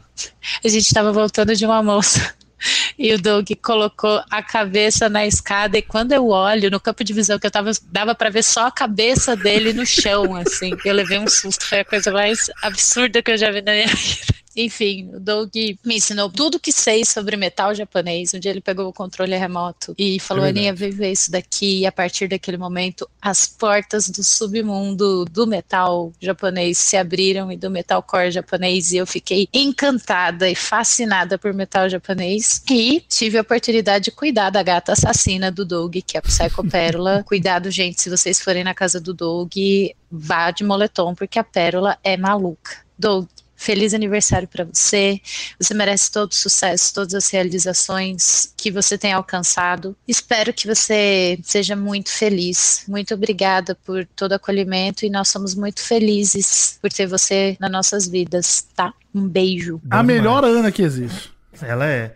Ela fez. Ela foi vizinha de andar do Doug, né? Vizinha de andar, não. Morava esse, no mano, cara, queria muito ter filmado esse dia do susto, cara. Porque a gente tá falando alguma coisa de cigarro E aí eu coloquei a cabeça assim na, na, na escada e tava fazendo aquele sinal de fumar com a mão, assim, né? Os dedinhos da boca. Os dedinhos. E ela só. Ela começou a tremer, né, cara? Nossa. Nossa, fica cagar na calça aquele dia, você tá maluco.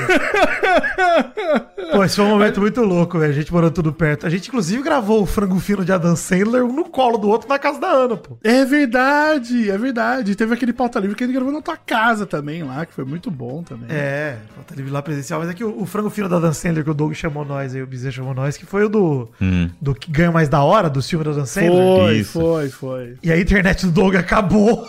É. Puta merda. Eu Aliás, subi.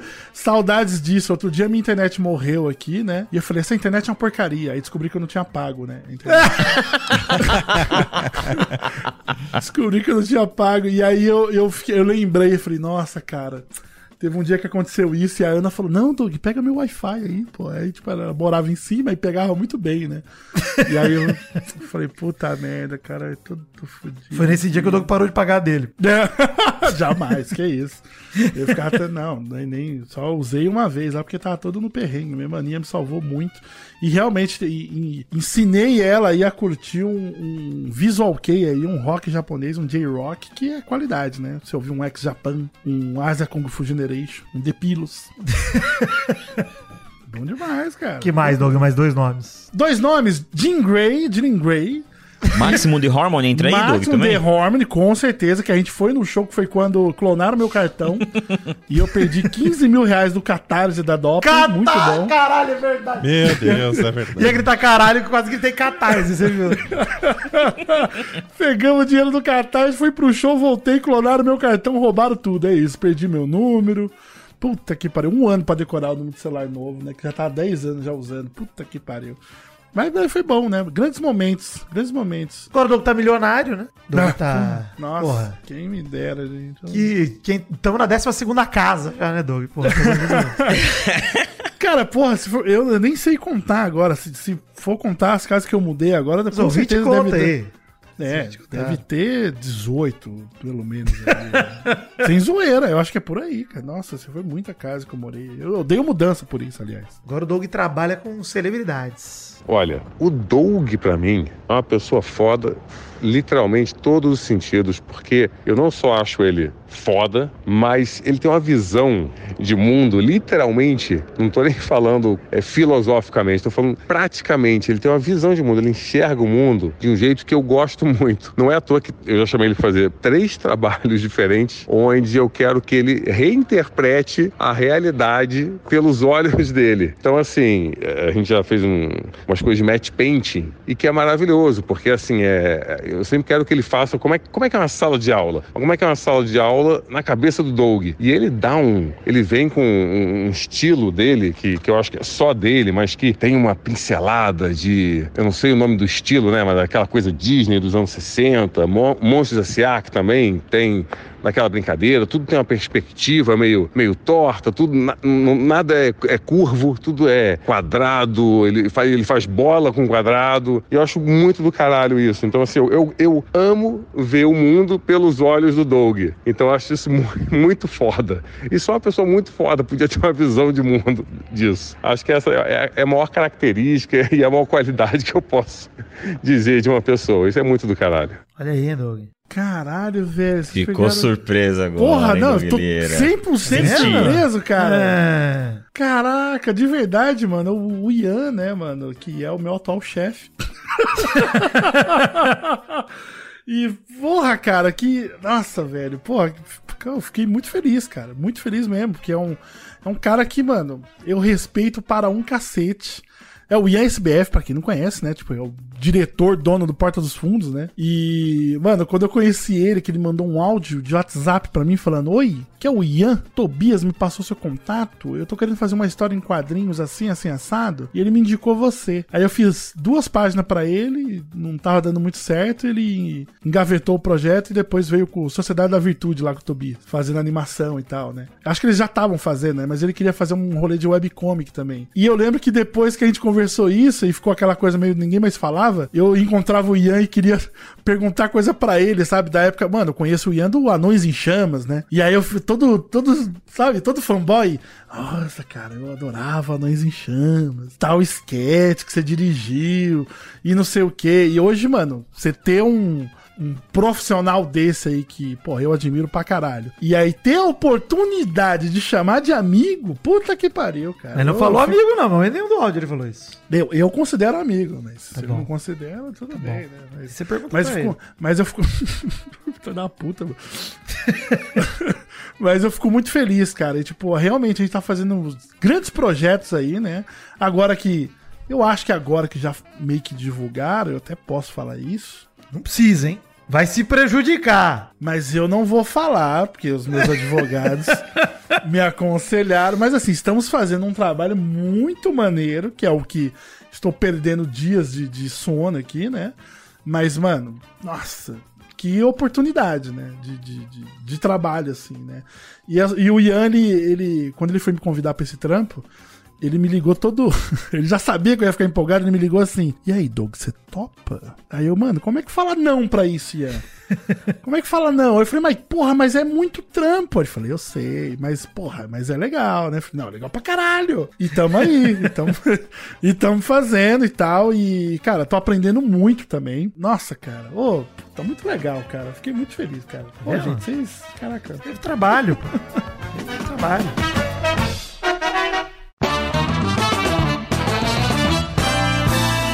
Terminar, de fato, que já Acabou. estamos aqui a 2 horas e 40. Acabou, acabou. Ó, tem mais um assunto só, na verdade dois, que é Douglas Arte Revide, né? Hoje Douglas é professor, criador de escola, etc. Não sozinho, não criei.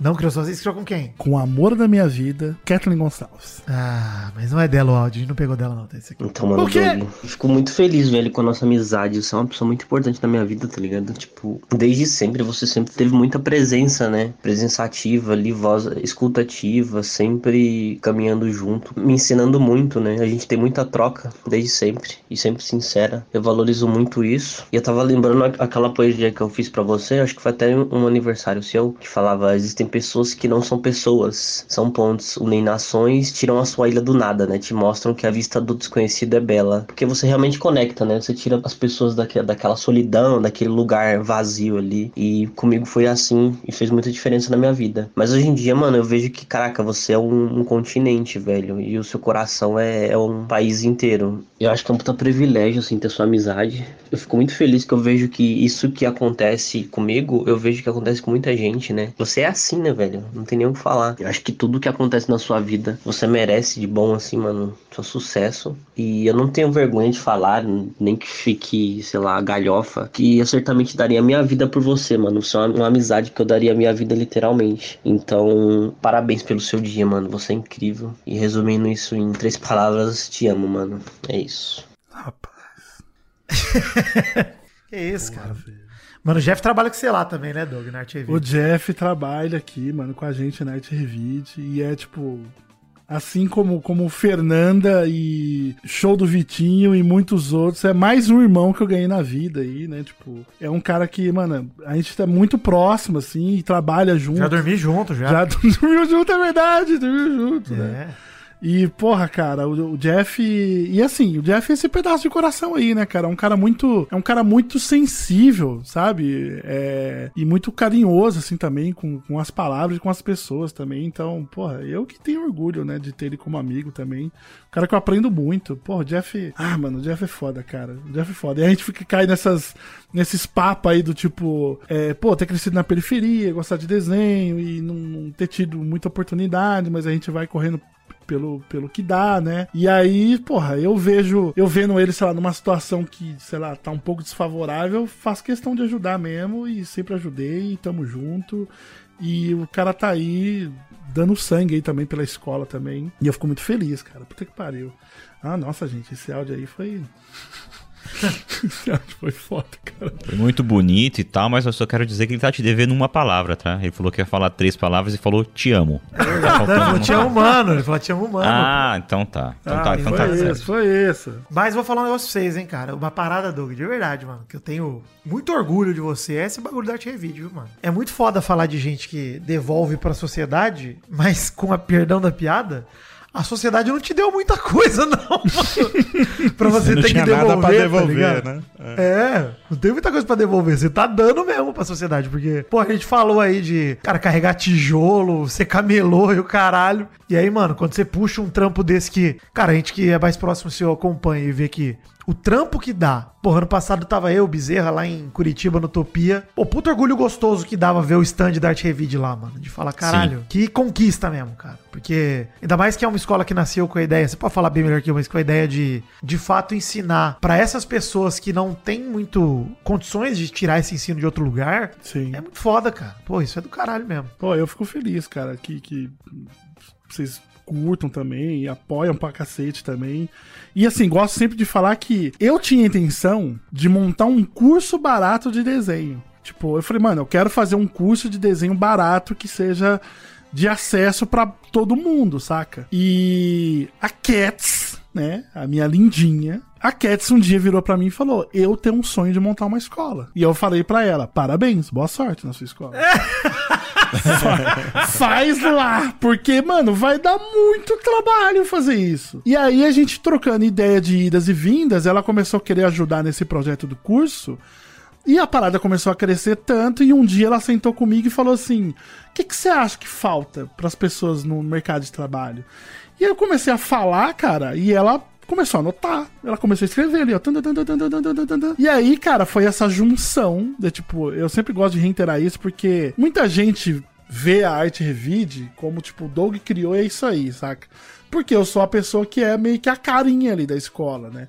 Mas, mano, sem a Cats na minha vida, cara, e tirando. Sem a Cats na minha vida geral, sem tirar a escola arte revide também, meu Deus. Ela me ajuda muito, cara. Eu, tipo, aprendi muito com ela e, tipo, é, o rolê da escola, agora que eu tô fazendo esses trabalhos de, de freelancer, que é muito importante pra mostrar pro aluno que o professor tá em atividade no mercado de trabalho, né? A Cats, ela fica full time na escola, cara. E aí ela que cria é, estratégias de marketing, ela que cria post, ela que coordena a galera, ela que faz aprovação de aluno, sabe? Cadastro, cuida de. Porra, tudo, cara. Aí às vezes a galera fala pra mim, ô, mó trampo cuidar da escola. Eu falei, cara, eu faço as minhas coisas aqui pra escola, que dá trabalho realmente. Mas assim, pelo amor de Deus, mano. Ela tá trabalhando muito.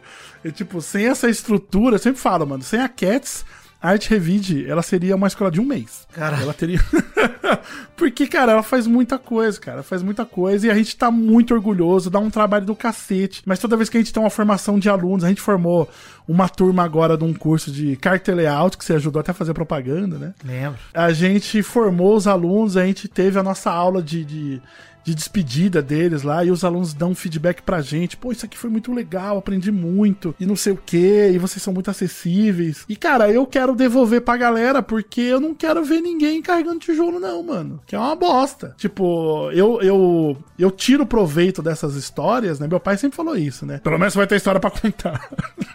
de fato, né? Só que, cara, eu não vou ser hipócrita aqui. Dá pra falar romantizar, né? Né, é uma bosta, cara. É uma bosta. Tipo, se falasse, ó, você preferia ter feito uma faculdade ou ter trabalhado na troca de óleo? Claro que eu queria fazer faculdade, tá maluco? Do que ficar escorrendo óleo de, de câmbio no meu sovaco. De novo, fala essa frase, é um trauma, hein? É, é tipo, mano, é, é foda. É isso aí, pô. Teve muitas coisas que me traumatizaram, mas eu sempre fui, sempre tentei ser essa pessoa de tipo, mano, tem que tirar um algo positivo daqui, saca? Senão eu vou ficar lelé da cuca. E é o que eu tentei fazer, saca? Tipo, a troca de óleo e camelô foi o lugar onde eu mais des- desenvolvi a minha habilidade de comunicação, de conversar com o público, né? De você, de repente, estar lidando com uma pessoa ali extremamente pau no cu. E você tem que ter desenvoltura, saca? Tipo, Ih, cara, eu não posso mandar ela cagar aqui, né? É coisa que eu só fui fazer na época de agência, que eu já tava mais seguro de mim. Mas, pô, sim, cara, eu tenho muito orgulho da escola, cara. A escola, pra mim, hoje é o, é o projeto da minha vida, cara. Se tornou o projeto da minha vida. Falando em arte revide, Doug, tem isso aqui, ó. Cara, sempre me pergunta como é ter um relacionamento com o Doug. E assim, ter um relacionamento com o Doug é uma das coisas mais incríveis que já aconteceu na minha vida, assim. Afinal de contas, ele é um grande gostoso. Ele tem uma rabeta maravilhosa. Verdade. Entendeu? Então, eu me apaixonei assim. Em poucos segundos, só foi olhar aquele popote redondinho e perfeito. que- Veja bem também. Paixão, né? Ela me mirou. E, e assim, o Doug, ele é o meu parceiro de jornada. Ele é o meu melhor amigo. Ele é o cara que não larga minha mão e eu não largo a mão dele. E a gente já tá juntos há alguns anos e a gente vem contando uma história linda. Eu falo que o Doug não é o cara que eu quero envelhecer juntos. Na realidade, o Doug é o cara que eu sei que eu vou envelhecer junto. assim. E a gente vai ser dois velhinhos rabugentos na sacada, na frente da nossa casa, furando a bola de futebol de todas as crianças que passarem na frente. E esse vai ser o nosso maior hobby. E durante todo esse trajeto a gente vem contando uma, uma história muito bonita. E hoje a gente tá em um novo capítulo, que é o capítulo da escola Arte Revide. Eu não achava que eu podia ficar mais admirado, ter mais orgulho por um homem, como eu tenho pelo Doug, mas ele conseguiu fazer isso. Então, o Doug professor é uma das coisas mais lindas que eu já vi, assim. Ele, é- ele ama muito os alunos. Será que ele é melhor do que o Sidney Magal na escolinha? Ah, mas aí a comparação foi injusta, né? Você tá falando de um, de um colosso. Um Carlos Alberto. Um jacaré banguela. Jacaré, esse é bom! Ele é extremamente atencioso, ele ama ensinar e ele é muito dedicado nisso. E além de tudo isso, ele é um cara que ele ajuda os alunos a não perderem a esperança e acreditarem que vai, as coisas vão dar certo. E por isso eu intitulo o Doug sempre como um protetor do otimismo, porque não existe mau tempo com ele, não existe. É, e, e ele faz as coisas acontecerem de uma, de uma forma incrível. Amor, você já sabe, eu te falo todo dia que você é o amor da minha vida e que eu tenho muito, muito, muito orgulho de você. Que eu espero que a gente continue contando essa história linda que a gente vem escrevendo aí nos últimos anos. E muito obrigada por ter feito a minha vida mais linda e maravilhosa, e incrível e divertida. Te amo muito, vida. Ai, meu Deus, gente, como não amaram esse ser humano! Pelo amor de Deus, cara, essa mulher não tem como, cara. Não tem como, não tem como. A Cats é absurda, cara. Absurda. Um ser humano iluminado que. que, que- cara, a Cats veio pra organizar a minha vida e me dar muito amor, cara. Simples assim, né? E, e eu tô tentando retribuir, cara. Porque você, porque você é maravilhosa. Não, ela é muito incrível, cara. Ela é realmente. Amor tem bastante, falta só um pouquinho de organização ainda. tenho, tenho bastante amor. Mas é que, tipo, cara, é muito, é muito maluco, né? De, de fato, a gente tem essa brincadeira, esse diálogo nosso de, tipo, ela fala, ah, a gente vai envelhecer e ficar velhinho. Eu falei, com certeza, cada um com a sua espingarda. E na hora, na hora que a bola cair no quintal, a gente. Plá! Dá um tirão. E, cara, pô, não tem como, cara. Tipo, é, é, é uma pessoa que desbloqueou o trauma que eu tinha de relacionamentos pra falar a simples, a simples palavrinha que é eu te amo. Olha aí, Olha cara. aí. Bonito, hein, Doug? Nunca falou pra Bonito, gente, né? Pensa você. É? Ah, É. peraí, gente. Eu amo vocês também. Pra já mim ele falei. falou, pra mim ele falou. Ah. Já falei, pô. E vou- vou- puta, vocês eu não vou nem comentar. Mas, ó, falar uma parada pra você, hein, mano, pra organizar esses áudios todos, que obviamente que Cats ajudou pra cacete, né? Porque ela conhece a sua vida. A gente, a gente conhece uma parte da sua vida, né, Doug? A Cats conhece ela inteira. Descobrimos profissões aí, até que o cara morou em Cuiabá, ninguém sabia dessa. daí. Aliás, perguntei pro meu irmão o reality show, ele falou: esquece isso daí, cara. Porque ele morre Canalha. de vergonha. Não, morre de manda ele vergonha. mandar. Fala, pergunta pra sua mãe. Sua mãe não vai lembrar, né? Obviamente. Não vai lembrar. Minha mãe não sabe meu nome, pô.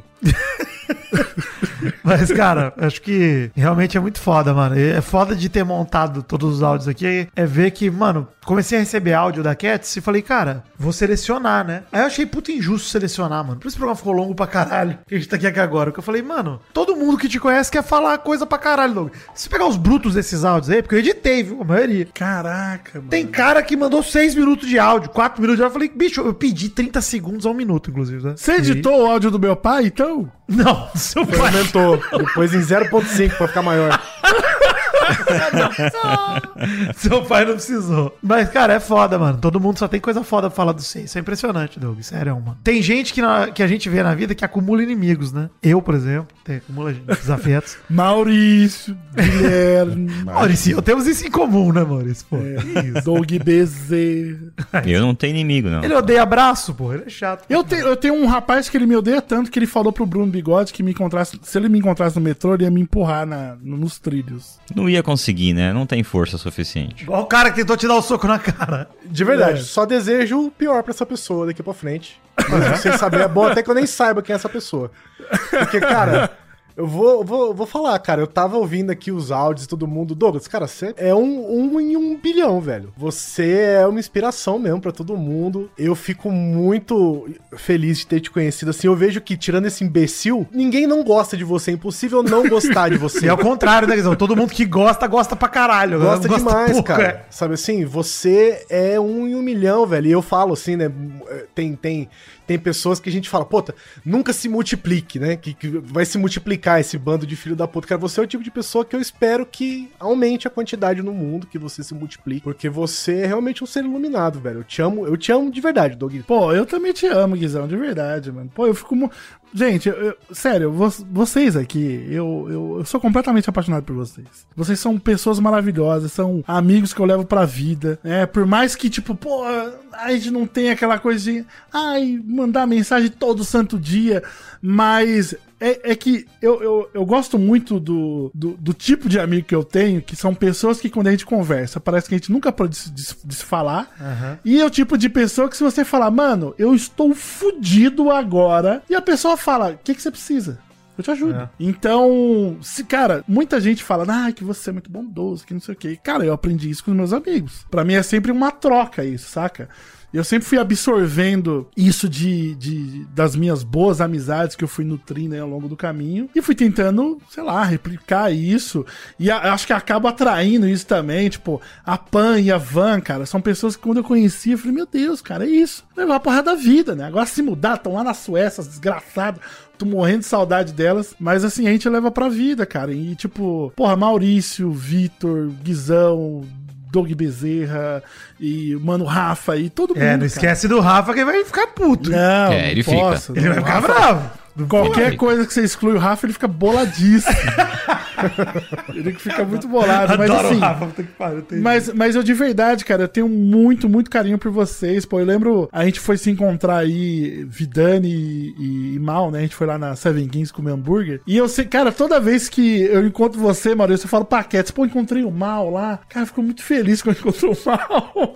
Porque a gente se fala muito pouco, mas, pô, a gente, quando a gente se vê, é sempre muito carinho. É aquilo que você falou de, sabe, você, você consegue decifrar as pessoas, Doug. Você entende elas. Eu, eu, eu fiquei pensando, como é que eu definiria o Doug agora, depois de ouvir todos esses depoimentos, né? O Doug, pra mim, é um abraço em forma de ser humano, cara. Porque é a, é a primeira coisa que eu lembro, eu- que eu lembro do Doug, quando eu vou lembrar dele, é o abraço que ele dá, cara. Porque ele é um cara muito carinhoso.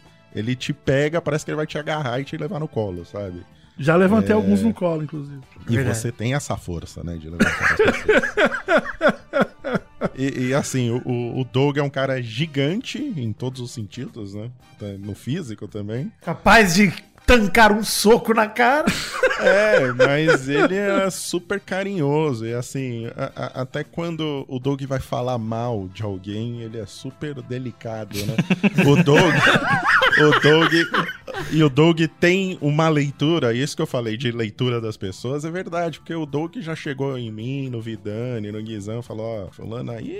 Hum, tem um amigo nosso, tem um amigo do mal. É. Tem um amigo do mal. Hum, o Doug deu a letra anos atrás. hein? Anos depois, cheguei pro Doug e falei. Inclusive, já falei isso pro, pro Vidani. Falei, Vidani, eu preciso encontrar o Doug pra falar que ele estava certo. Exato, a gente foi teimoso. É, depois que eu encontrei o Doug esses anos depois todos, falei, Doug, você tinha razão, cara. Era isso mesmo, sabe? Então, é isso, Doug. Você é um cara incrível, eu amo você de coração. Obrigado, É, cara. Também te é amo. um prazer te- de ter te conhecido, assim, e levar você a- a- aqui, nessa, nessa ligação, estão grandes amigos que eu levo há anos, sabe? É, e é aquilo que você falou. A gente não se vê todo dia, a gente não conversa todo dia, mas a gente Grava três vezes por ano. Grava três vezes por ano, mas. Inclusive, desculpa, Doug, foi eu que adiei essa gravação, que era pra ter sido. Não, tudo bem. Foi culpa minha. Eu tava Mas. dormindo. Mas. mas é isso, cara. Porra, não tem o que falar. E, e tudo que foi falado aqui ainda é pouco pro cara pouco. que você é, É. cara. Porque você É demais mesmo, Doglito. Você é um cara incrível. Tem, tem, um, tem um, um- um fenômeno que, que o Doug propicia, e que eu acho que Propicia. é que todo mundo que conhece ele. Cara inventando passa. palavra. Vem aqui inventar palavra. Frango Fino, É ele que eu fala do leio, retrosplexo, agora ele vem propicia. É que, eu, é, que eu, é o que eu leio. E, e cara, que é curioso que o, o, o Doug, às vezes, assim, você perguntar pra todo mundo, dá pra dizer que ele funciona igual, assim, pra galera. É. Que ele é meio que um turning point, assim, um, Caralho, um plot cara. twist na vida de cada um, saca? Tá bom. Calma, vida. Ele faz. Ele, ele faz você ver as coisas de, um, de, de uma maneira diferente, assim. Todo mundo vai ter um, um momento desse que você fala: caraca, verdade, hein? O Doug me fez ver isso aqui diferente, me fez pensar isso aqui diferente. Eu acho isso, cara, é um, é, é um fenômeno que. Honestamente, assim, eu, eu não conheço outra pessoa que, que tenha esse, esse potencial, assim, saca? Cara, é isso, Doug.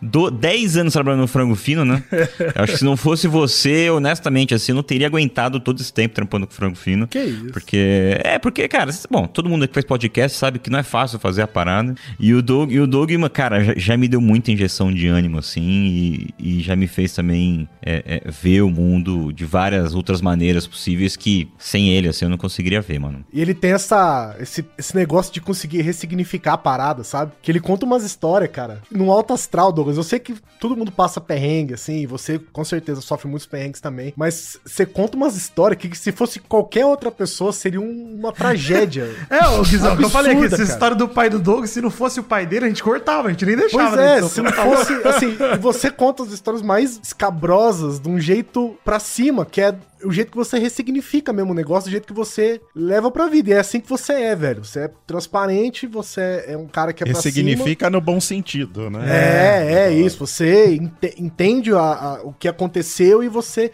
passa isso de um jeito mais, é, como diz o mal, delicado. Isso, cara, é, é- Bom, eu vou chorar aqui, não vou nem falar. Cara, isso aí que vocês falaram pra mim é muito verdade, mano. Já, eu costumava falar pra. Quando eu falava do Doug, assim, em outros círculos, eu falava, mano, eu queria que todo mundo tivesse um Doug na vida, tá ligado? Porque. É. Primeiro que, assim, eu ainda não tive a infância que o Doug teve, nem perto disso, cara. Muito pelo Não contrário. tomou uma cintada no umbigo. Tomei minha cintada, mas muito pouco. E quase Nossa, isso, raramente. chega nem perto. Nada perto. Não, perto de você, minha mãe me batia com algodão, porra. Não tem nem jeito, tá maluco. É, mas aí- nem, queria que você apanhasse desse jeito. Claro, pô, mas o ponto é, bicho, eu já contei essa história lá no Frango Fino recentemente também, a história lá do Água em Paris e não sei o quê. Que, cara, são momentos como esse que eu reparo como é, assim, eu realmente acho importante. Eu, eu gostaria que ninguém tivesse a história de vida que o Doug precisou ter, Sim, obviamente. exatamente. Não é Mas, bom, né? pô, é legal, cara, você ver que, de fato, cara, a gente conhece um cara que, mano, a vida não sorriu pra você, Doug. Muitos momentos, cara, a vida foi cruel, cara, com você, mano. É, sendo sincero, cara, a história de Se vida fosse tua. outra pessoa, talvez não. Exato. E, cara, você escolheu falar disso, mano. Ali foi uma parada, pô, desde moleque. Pô, sei lá, se você entrou no Poder em 2009, quase 15 anos, mano. Falando sobre tua vida. E sempre com um sorriso na cara. E nesses 15 anos você passou. A gente fez aí, o ouvinte que tiver a arte da timeline aí, manda pra nós, porque, cara, pensa nas casas que você tava, pensa no que você tava trampando, pensa em como tua vida mudou pra. E você já tava sorrindo, cara, das coisas. Você não tá sorrindo hoje, olhando lá pro passado. Você tava vivendo e sorrindo, cara, e botando a bola pra frente, vambora. Isso aí, mano, é uma, é uma coisa que logo que a gente começou a conviver, e bicho, eu até pensei, falei, cara, não sei nem, eu nem lembro como eu te conheci, Doug. Não lembro, cara. É, as coisas só foram acontecer. Eu também não lembro. É, porque, cara, eu lembro do- de ter ouvido Sabe Nada sobre Rebosteio antes de falar com você. Nunca É, falar. verdade, é verdade. E falo, mano, as vidas foram cruzando, tá ligado? Pra gente se conhecer. E aí, eu lembro que a primeira vez que a gente se trombou pessoalmente foi uma vez que a gente foi no hamburgueria em São Paulo, que foi Bezerra, que foi Valdeir. E aí, mano, depois daí, eu nunca mais tirei a ideia de você na minha vida, mano. Um bagulho que Doug Lira é uma constante nesse momento aí. Acabou, não tem mais como voltar. É, Doug Lira é uma constante, é bom. É foda, mano. É uma loucura isso aí. Aí a gente fala, pô, vamos. Tamo separado agora. Enfim, o Doug mudou pra perto, a gente viu que era uma merda ser vizinho dele, todo mundo vazou. Eu falo, porra. Querendo ou não, cara, não dá pra considerar a vida mais. Tanto que, mano, volto pra São Paulo, a primeira coisa que eu falo é, Doug, você vai estar em casa. Vamos aí, vamos. Sim. Se qualquer coisa eu fico na tua casa, a gente já fica junto. Que puta, mano. Não tem. Eu que dizer, isso aí que o Mal falou é muito verdade, mano. Você é uma porta escancarada pra nós, mano. Sinto que tua amizade é. Não é nem uma porta aberta. É, cara, eu não tenho receio nenhum de falar com você de qualquer merda. No pior momento da minha vida, você tava lá do lado, nos piores momentos. Sim, não, e é recíproco, né? Pô, tem... E nos melhores também, mano. As, as melhores e piores lembranças, você tá junto, cara. Então é foda. Pô, eu, eu. Ai, gente, olha, eu, eu já recebi muita coisa boa na minha vida, assim, já. Tipo, quando eu falo essa coisa de devolver, acho que é porque. Teve, teve muita gente. Muita gente foda que passou pela minha vida e me ajudou muito, né? Tipo, o Greg, o Escova aí, né? O próprio Ian aí, que me dá a oportunidade de fazer uns trabalhos malucos aí. A Cats na minha vida, que sem isso também não ia ter como. E vocês, né, mano? Tipo, eu, eu carrego cada um no, no meu coração, assim. E assim, uma coisa também que eu gosto de ressaltar é a minha história, ela não é tão anormal, né, cara? Tipo, existem Porra. vários. Existem várias, várias pessoas aí que estão passando perrengue e estão, tipo, não, bola pra frente, sabe? Sorrisão na cara e tal. E eu acho que muito disso, cara, eu realmente devo aos meus pais, saca? Tipo, a criação, apesar de. De, de, de ter essa criação de. de Bruto. De, de bater, de dar croque, de fazer trabalho. É, cara, o meu pai e minha mãe, eles sempre. Mutilação em geral. De, de comer presunto por, por um mês. Fivelada no bico. Apesar disso, cara, a minha família, ela tem uma leveza muito grande, saca? Tipo, mano, minha mãe, meu pai, eles já passaram por, por coisas ali que eu vi, saca? Do tipo, eu, eu lembro da minha mãe, sei lá, eu pequeno e minha mãe chorando porque não vai conseguir pagar o aluguel e meu pai falando não tem o que fazer, saca? E aí no outro dia minha mãe tá o quê? Recebendo gente pra costura, tá indo no churrasquinho na casa da minha tia, lá dando risada. E tipo, cara, tudo isso eu devo a eles, saca? Aprendi com eles, é isso daí, né? Então não é uma coisa que veio do nada e tal. E uma coisa que eu, eu, eu tava comentando um outro dia também, que eu acho que tem relação. Cara, vocês, vão, vocês podem até me zoar agora, mas eu acho que é muito verdade. Eu, quando eu tive contato com desenho japonês, eles têm essa, eles têm essa relação. Que pariu, cara. Eles têm essa relação de tipo. Vai não desista. em anime, vai cagar, Não, vai cair mas olha potata. só, não, mas é verdade. Caralho, não é possível, Eles cara. têm essa coisa de tipo, ai, não desista, e não sei o quê. Sobe a música aí, Douglas, pelo amor de Deus. E, é- e- e, pô, eu, eu, eu, me, eu me, me, me identifico com isso, saca? Tipo, vendo os filmes e tal. Apesar de, sim, eu não acredito em meritocracia, né? Mas essa coisa de, ah, viva a vida com leveza e tal, é um bagulho que entrou na minha cabeça, não sei quando, não sei porquê. É, no alma, entrou. né? Foi no alma, pô. Amigos unidos pelo mangá e anime. Pô, sei lá. Mas assim, eu só queria, assim, pra gente fechar, cara, eu só queria falar o seguinte. Eu já recebi muitos presentes na minha vida, mas esse aqui, com certeza, foi o pior. Mentira. Foi. o- cara, foi a parada mais surreal que eu já ouvi, assim, cara. Eu tô me sentindo muito honrado, assim, e muito feliz de ter não só vocês que estão aqui na chamada, mas todo mundo que participou no áudio, quem não participou também. Mas, cara, eu amo todos vocês. Muito obrigado por, por vocês fazerem parte da minha vida, gente. De verdade, eu tô muito feliz, tô muito emocionado.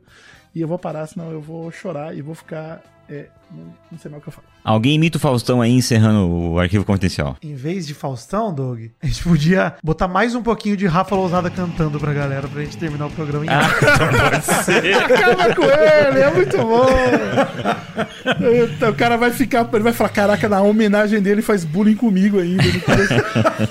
Puta, o cara não, não desiste, né? Mas, nossa, gente, vai se fuder, cara. Que bagulho foda, mano. Eu tô muito feliz, cara, com tudo isso. Vou guardar esse podcast no, sei lá, cara, no meu coração pro resto da vida. Que bom, porque é você que vai editar, Doug. Nós deixamos pra você.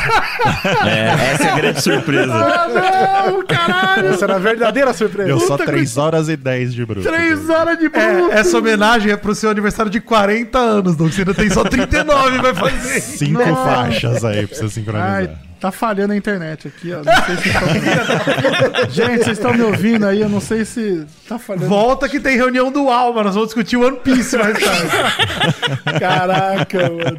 Saudade o dia que o meu amigo virou e falou: vamos voltar com o álbum. Eu falei, "Ai, já tem 25 anos, mano. Para com essa porra, mano. Vai crescer, Que amigo? mano. Fala que é o Adriano, fala, pode falar. Não foi, não. Foi o querido Diogo Rodrigues, irmão de Diego Shinobi. Ah, não é o Boca de Cu também. mano. Não é o Boquinha de Cu. Boquinha de Cu, Deus me livre. Era Diogo também, Boca de Cu, né? Esse apelido é foda, né? Programa editado por Doug Bezerra.